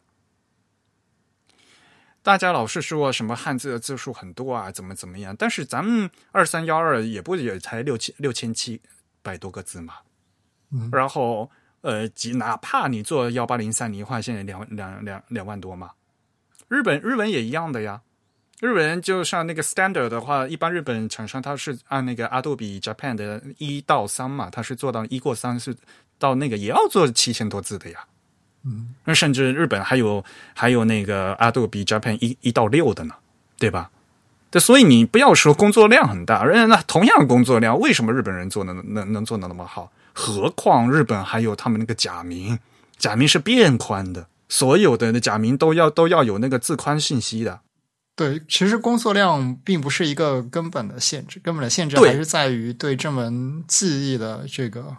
娴熟以及它的这个经验的积累的问题。对我，我其实比较倾向于这是一个呃工艺工艺水准的发展问题吧。就好像我们以前说，这个传统的制造业需要一些非常优质的、熟练的技工，而这些技工的培养其实是一个相对来说比较漫长，而且需要积累的这样一个过程。是，首先你这个技术你要有规范化，你你要有 manual，你你是因为你是你这是一个现现现代的一个操操作嘛，对吧？对，嗯那比如说，的确，为什么说当呃特朗普一直在扯说为什么 iPhone 的生产不能放到美国来？呃，呃 Tim 不是跟他说吗？就说我们在在美国找不到这个基础技工，嗯，对对对，而在中国有很多，对对吧？就是这个基础技工的问题，他们也许呃并不需要有太高的一个这个技术，但是他必须在这个普通的生产标准里面，他能完成这个基础技工能做到的一个规范化和的一个操作嘛。嗯哼。那当然，在这之外的话，首先你是要有有做流程的人，有培训技工的人，然后需要有把这个产品分成各个各道工序，然后写每道工序标准化 manual 的这样的人。嗯中国的这个绩效传统太太短暂了，就曾经有一段时间是发展过这种绩效模式的，但是很快就被这个综合性大学取代了，所以这也是一方面的缺失，这导致现在设计这种门类，其实设计这种学科是很需要这种传统的绩效模式来培养。因为我可能我没有在国内上过美院嘛，所以这个可能跟美院一些这呃总老觉得话说到不不不到一块去。然后呢，汉仪的呃他们就说，因为现美院很多人是在要做艺术家的，嗯哼，他们是在做艺术家的，而不是在在比如说对，所以对于这些技艺的这些东西的话，其实有很多人他们并不是很在很在意，说实话。嗯哼，那字体排印到底是艺术还是技艺，对吧？然后字体设计到底是个什么东西？有很多人就是到现在还是没有一个很清晰的一个认识。嗯，也需要有设计师的，但是有些东西呢，设设计师是在做什么，对吧？然后分下去，这底下的这些以所谓的技工他们在做的是什么，对吧？然后呢，有一些是设计上的衡量，但是有一些到字体软件这些，字体是一个软件，字体软件产品它是一个技术活儿，对吧？你后面的工程那些东西，你到底是怎么做的，嗯对吧？你我那我后来就问汉仪设计师嘛，就说我说你们你们公司里面都没有要求要把点放在布点要尽量放在极致点上吗？然后你们工程部不会有那么要求吗？然后他是说，嗯，文老师就想那么做啊，那当然了，文老师做技术的，文老师当然喜欢这么做，我而且文老师知道为什么要这么做嘛，嗯对吧？其实文老文老师也来过我们节目参加过两次，大家也知道他是一个完全的一个技术背景的嘛。嗯嗯所以像这个东西的话，你你在做出来的时候，你要知道这个技术背景，然后你再做再做设计的判断嘛。嗯嗯所以像所有这些东西，我们和日文的和日本的差距都还是非常大。嗯嗯当然了，这一点呢，就是说还好，就是拿嗯说一个自我安慰的时候，至少我们意识到了差距。自嗯，的确是一个自我安慰。然后以后一些一些事情该怎么做的话，对吧？我们还是要有我们这些，像比如说我们 TIB 也一直都在做个这个事情嘛，对吧？，T T I B 可能做不了这方面的事，T I B 只能做一些更更加上层的东西，就是这些这些相对来说比较什么叫上层和下层？你这这对吧？嗯，怎么说？就是 TIB 更像是一个呃，在理念方面工作，就工作与理念方面的这样一个事情会比较好做一些，因为我们更倾向于传播以及就其说白了，TIB 更更擅长做的是传播的事情嘛。是，那么实际上这些呃更接近于制造、更接近于生产的这样一些流程，还是需要业界去以及我们的学校去积累这样的一个制度吧。我觉得这需要一些制度，就是这个制度不一定是很严格、很死板的，但它需要一些传统的积累，它需要一些规则，它需要。学校以及需要这个业界去培养这样一些新进来的设计师，就其实它跟培养这个传统的技术工人是非常相似的这样一个工程过程。嗯，不过还很幸运的是，一些国内的厂嗯厂商一些老总也意识到这一点了，所以呢，以后呢也会在真正的这不无论是公司运营还是整个产品制作来讲的话，都会有一些。新的一些动作，我觉得我们也是希望说，哇，对吧？就是我们整体能把这整个国内字体行业的水平提上去。嗯，好了，不扯了，都扯两个小时了。嗯，哎，不过这些事情说出来，其实还是非常哎，心情非常严重啊，而且，嗯，还有一些人在说一些散布一些并不正确的东西，所以。哎呀，好烦 啊！不过这个这个其实并不是太大的问题，这个总是会有一些争议和分歧。嗯，那没关系，反正我们至少要把我们认为是正确的东西赶快以我们的方式来，对吧？嗯，放出去。对，这也至少，所以哎呀，嗯，做的越多越有责任感，你知道吗？是话不敢乱说，尤其。尤其是做节目的时候，所以像说实话，我们做节，我们播客和其他播客不很多不一样的，就我们播客还很多是偏知识性的嘛。嗯，所以呢，偏知识性的播客的话来讲呢，就是有如果你说错，就是硬伤嘛。嗯，而不像说有些其他的播客，其他播客他比如说你是嘉宾的评论，那嘉宾评论是卖观点的，就是看你这个观点，大家因为知想听他的观点，所以去听他的节目嘛。对吧？我们的博客的话，更多的还是知识性的会比较多点，所以这些东西我们也要多注意。嗯 嗯，好吧，那你收个尾。好，那我们今天的节目就到这里结束，也再次感谢大家收听本期的节目。如果大家有什么，啊，意见或者是反馈，想跟我们交流的话，可以写信给我们。我们的邮箱地址是 podcast at the type 点 com，p o d c a s t at t h e t y p e 点 c o m。同时，也可以在社交网络上关注我们，在 Twitter、在新浪微博以及在微信上搜索 the type t h e t y p e 都可以找到我们。在 Facebook 上搜索 type is type is beautiful 也可以找到我们。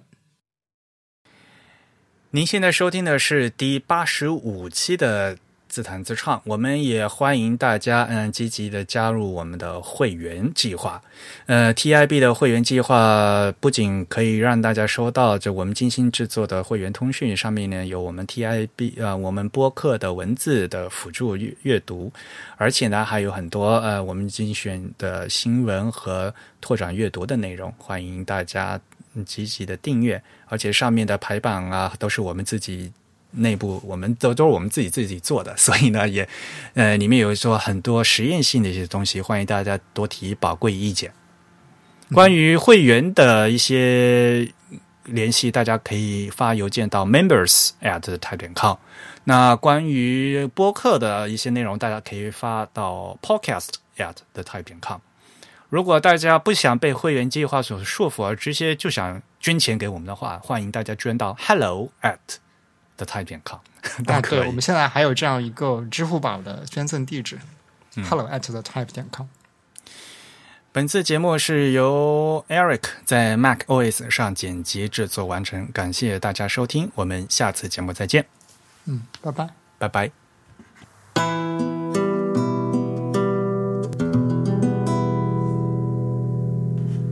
哦，对了，我我我突然想起来，那个就是我们之前说那个，嗯，火车上的那个写的那个字体啊，我想起来，我看到那个很古典的那个字体是，其实是那个呃关西的那个 JR 上的，嗯，就关西 JR 的那个哈鲁卡的那那那个列车，它是特级是吧？对对对，它是它那个字体，其实它是作为 logo 来定制的一个，它用的应该是这个比较传统的这个假名的一个字体。好吧，那我我去找一下哈，嗯，是哈鲁卡车身上的字是吗？对对，我给你我给你看它的这个维维基百科的这个，哈鲁卡，但是它也是定制的嘛？对，我不知道它是我我感觉它应该是有什么来源的吧，什么课本之类的，我也不知道。就当时对这个印象非常深刻哦，我还以为是我把它跟那个新干线的记混了，新干线应该都不是这样的，新干线新干线没有现代的，嗯，对应该是比较现代的，这个应该哦是哟。嗯应该是关西哈鲁卡，应该是特别的一个，它应该是为了凸显这个京都那边的那种古典的感觉吧。是没错，嗯。但是像这种东西啊，我就跟你讲，嗯，因为就说，就所谓的小季老嗯先生，他的也是说到，他和日文在和近代是完全切断了嘛，因为他从课本上呃弄出来这几个字，但是你想，原来课本它上面的字是竖排的。连绵的，嗯对吧？但是硬给它一个字剪出来，呃，就就搞成这样子，那一这样这样一这样一个 logo 是 OK 了，不管它了。但是对吧？它的字的其实那个笔顺啊和那些，对吧？对吧？连绵啊那些的话，有时候看起来还不是非常自然。但是作为一个 logo 嘛，它它就是那样了，对吧？这是它这样一个设计，对。而且它这个的话是，你看它实际上是放在那个横幅上面，就是那个那个它那个车车上面它有显示这个这个车去哪儿嘛？嗯，对嗯对，它这个是专门作为一个 logo 来用的。对对对，就日本的他们这个就是级特级啊，一般日本的特级的话是另要另外付钱的嘛，那，就是要、要交特级费的啊。特级的话都是有名字的，就什么什么号什么什么号，嗯，所有都是有名字的。对，嗯，哦，原来你说的是这个，好吧对？对对。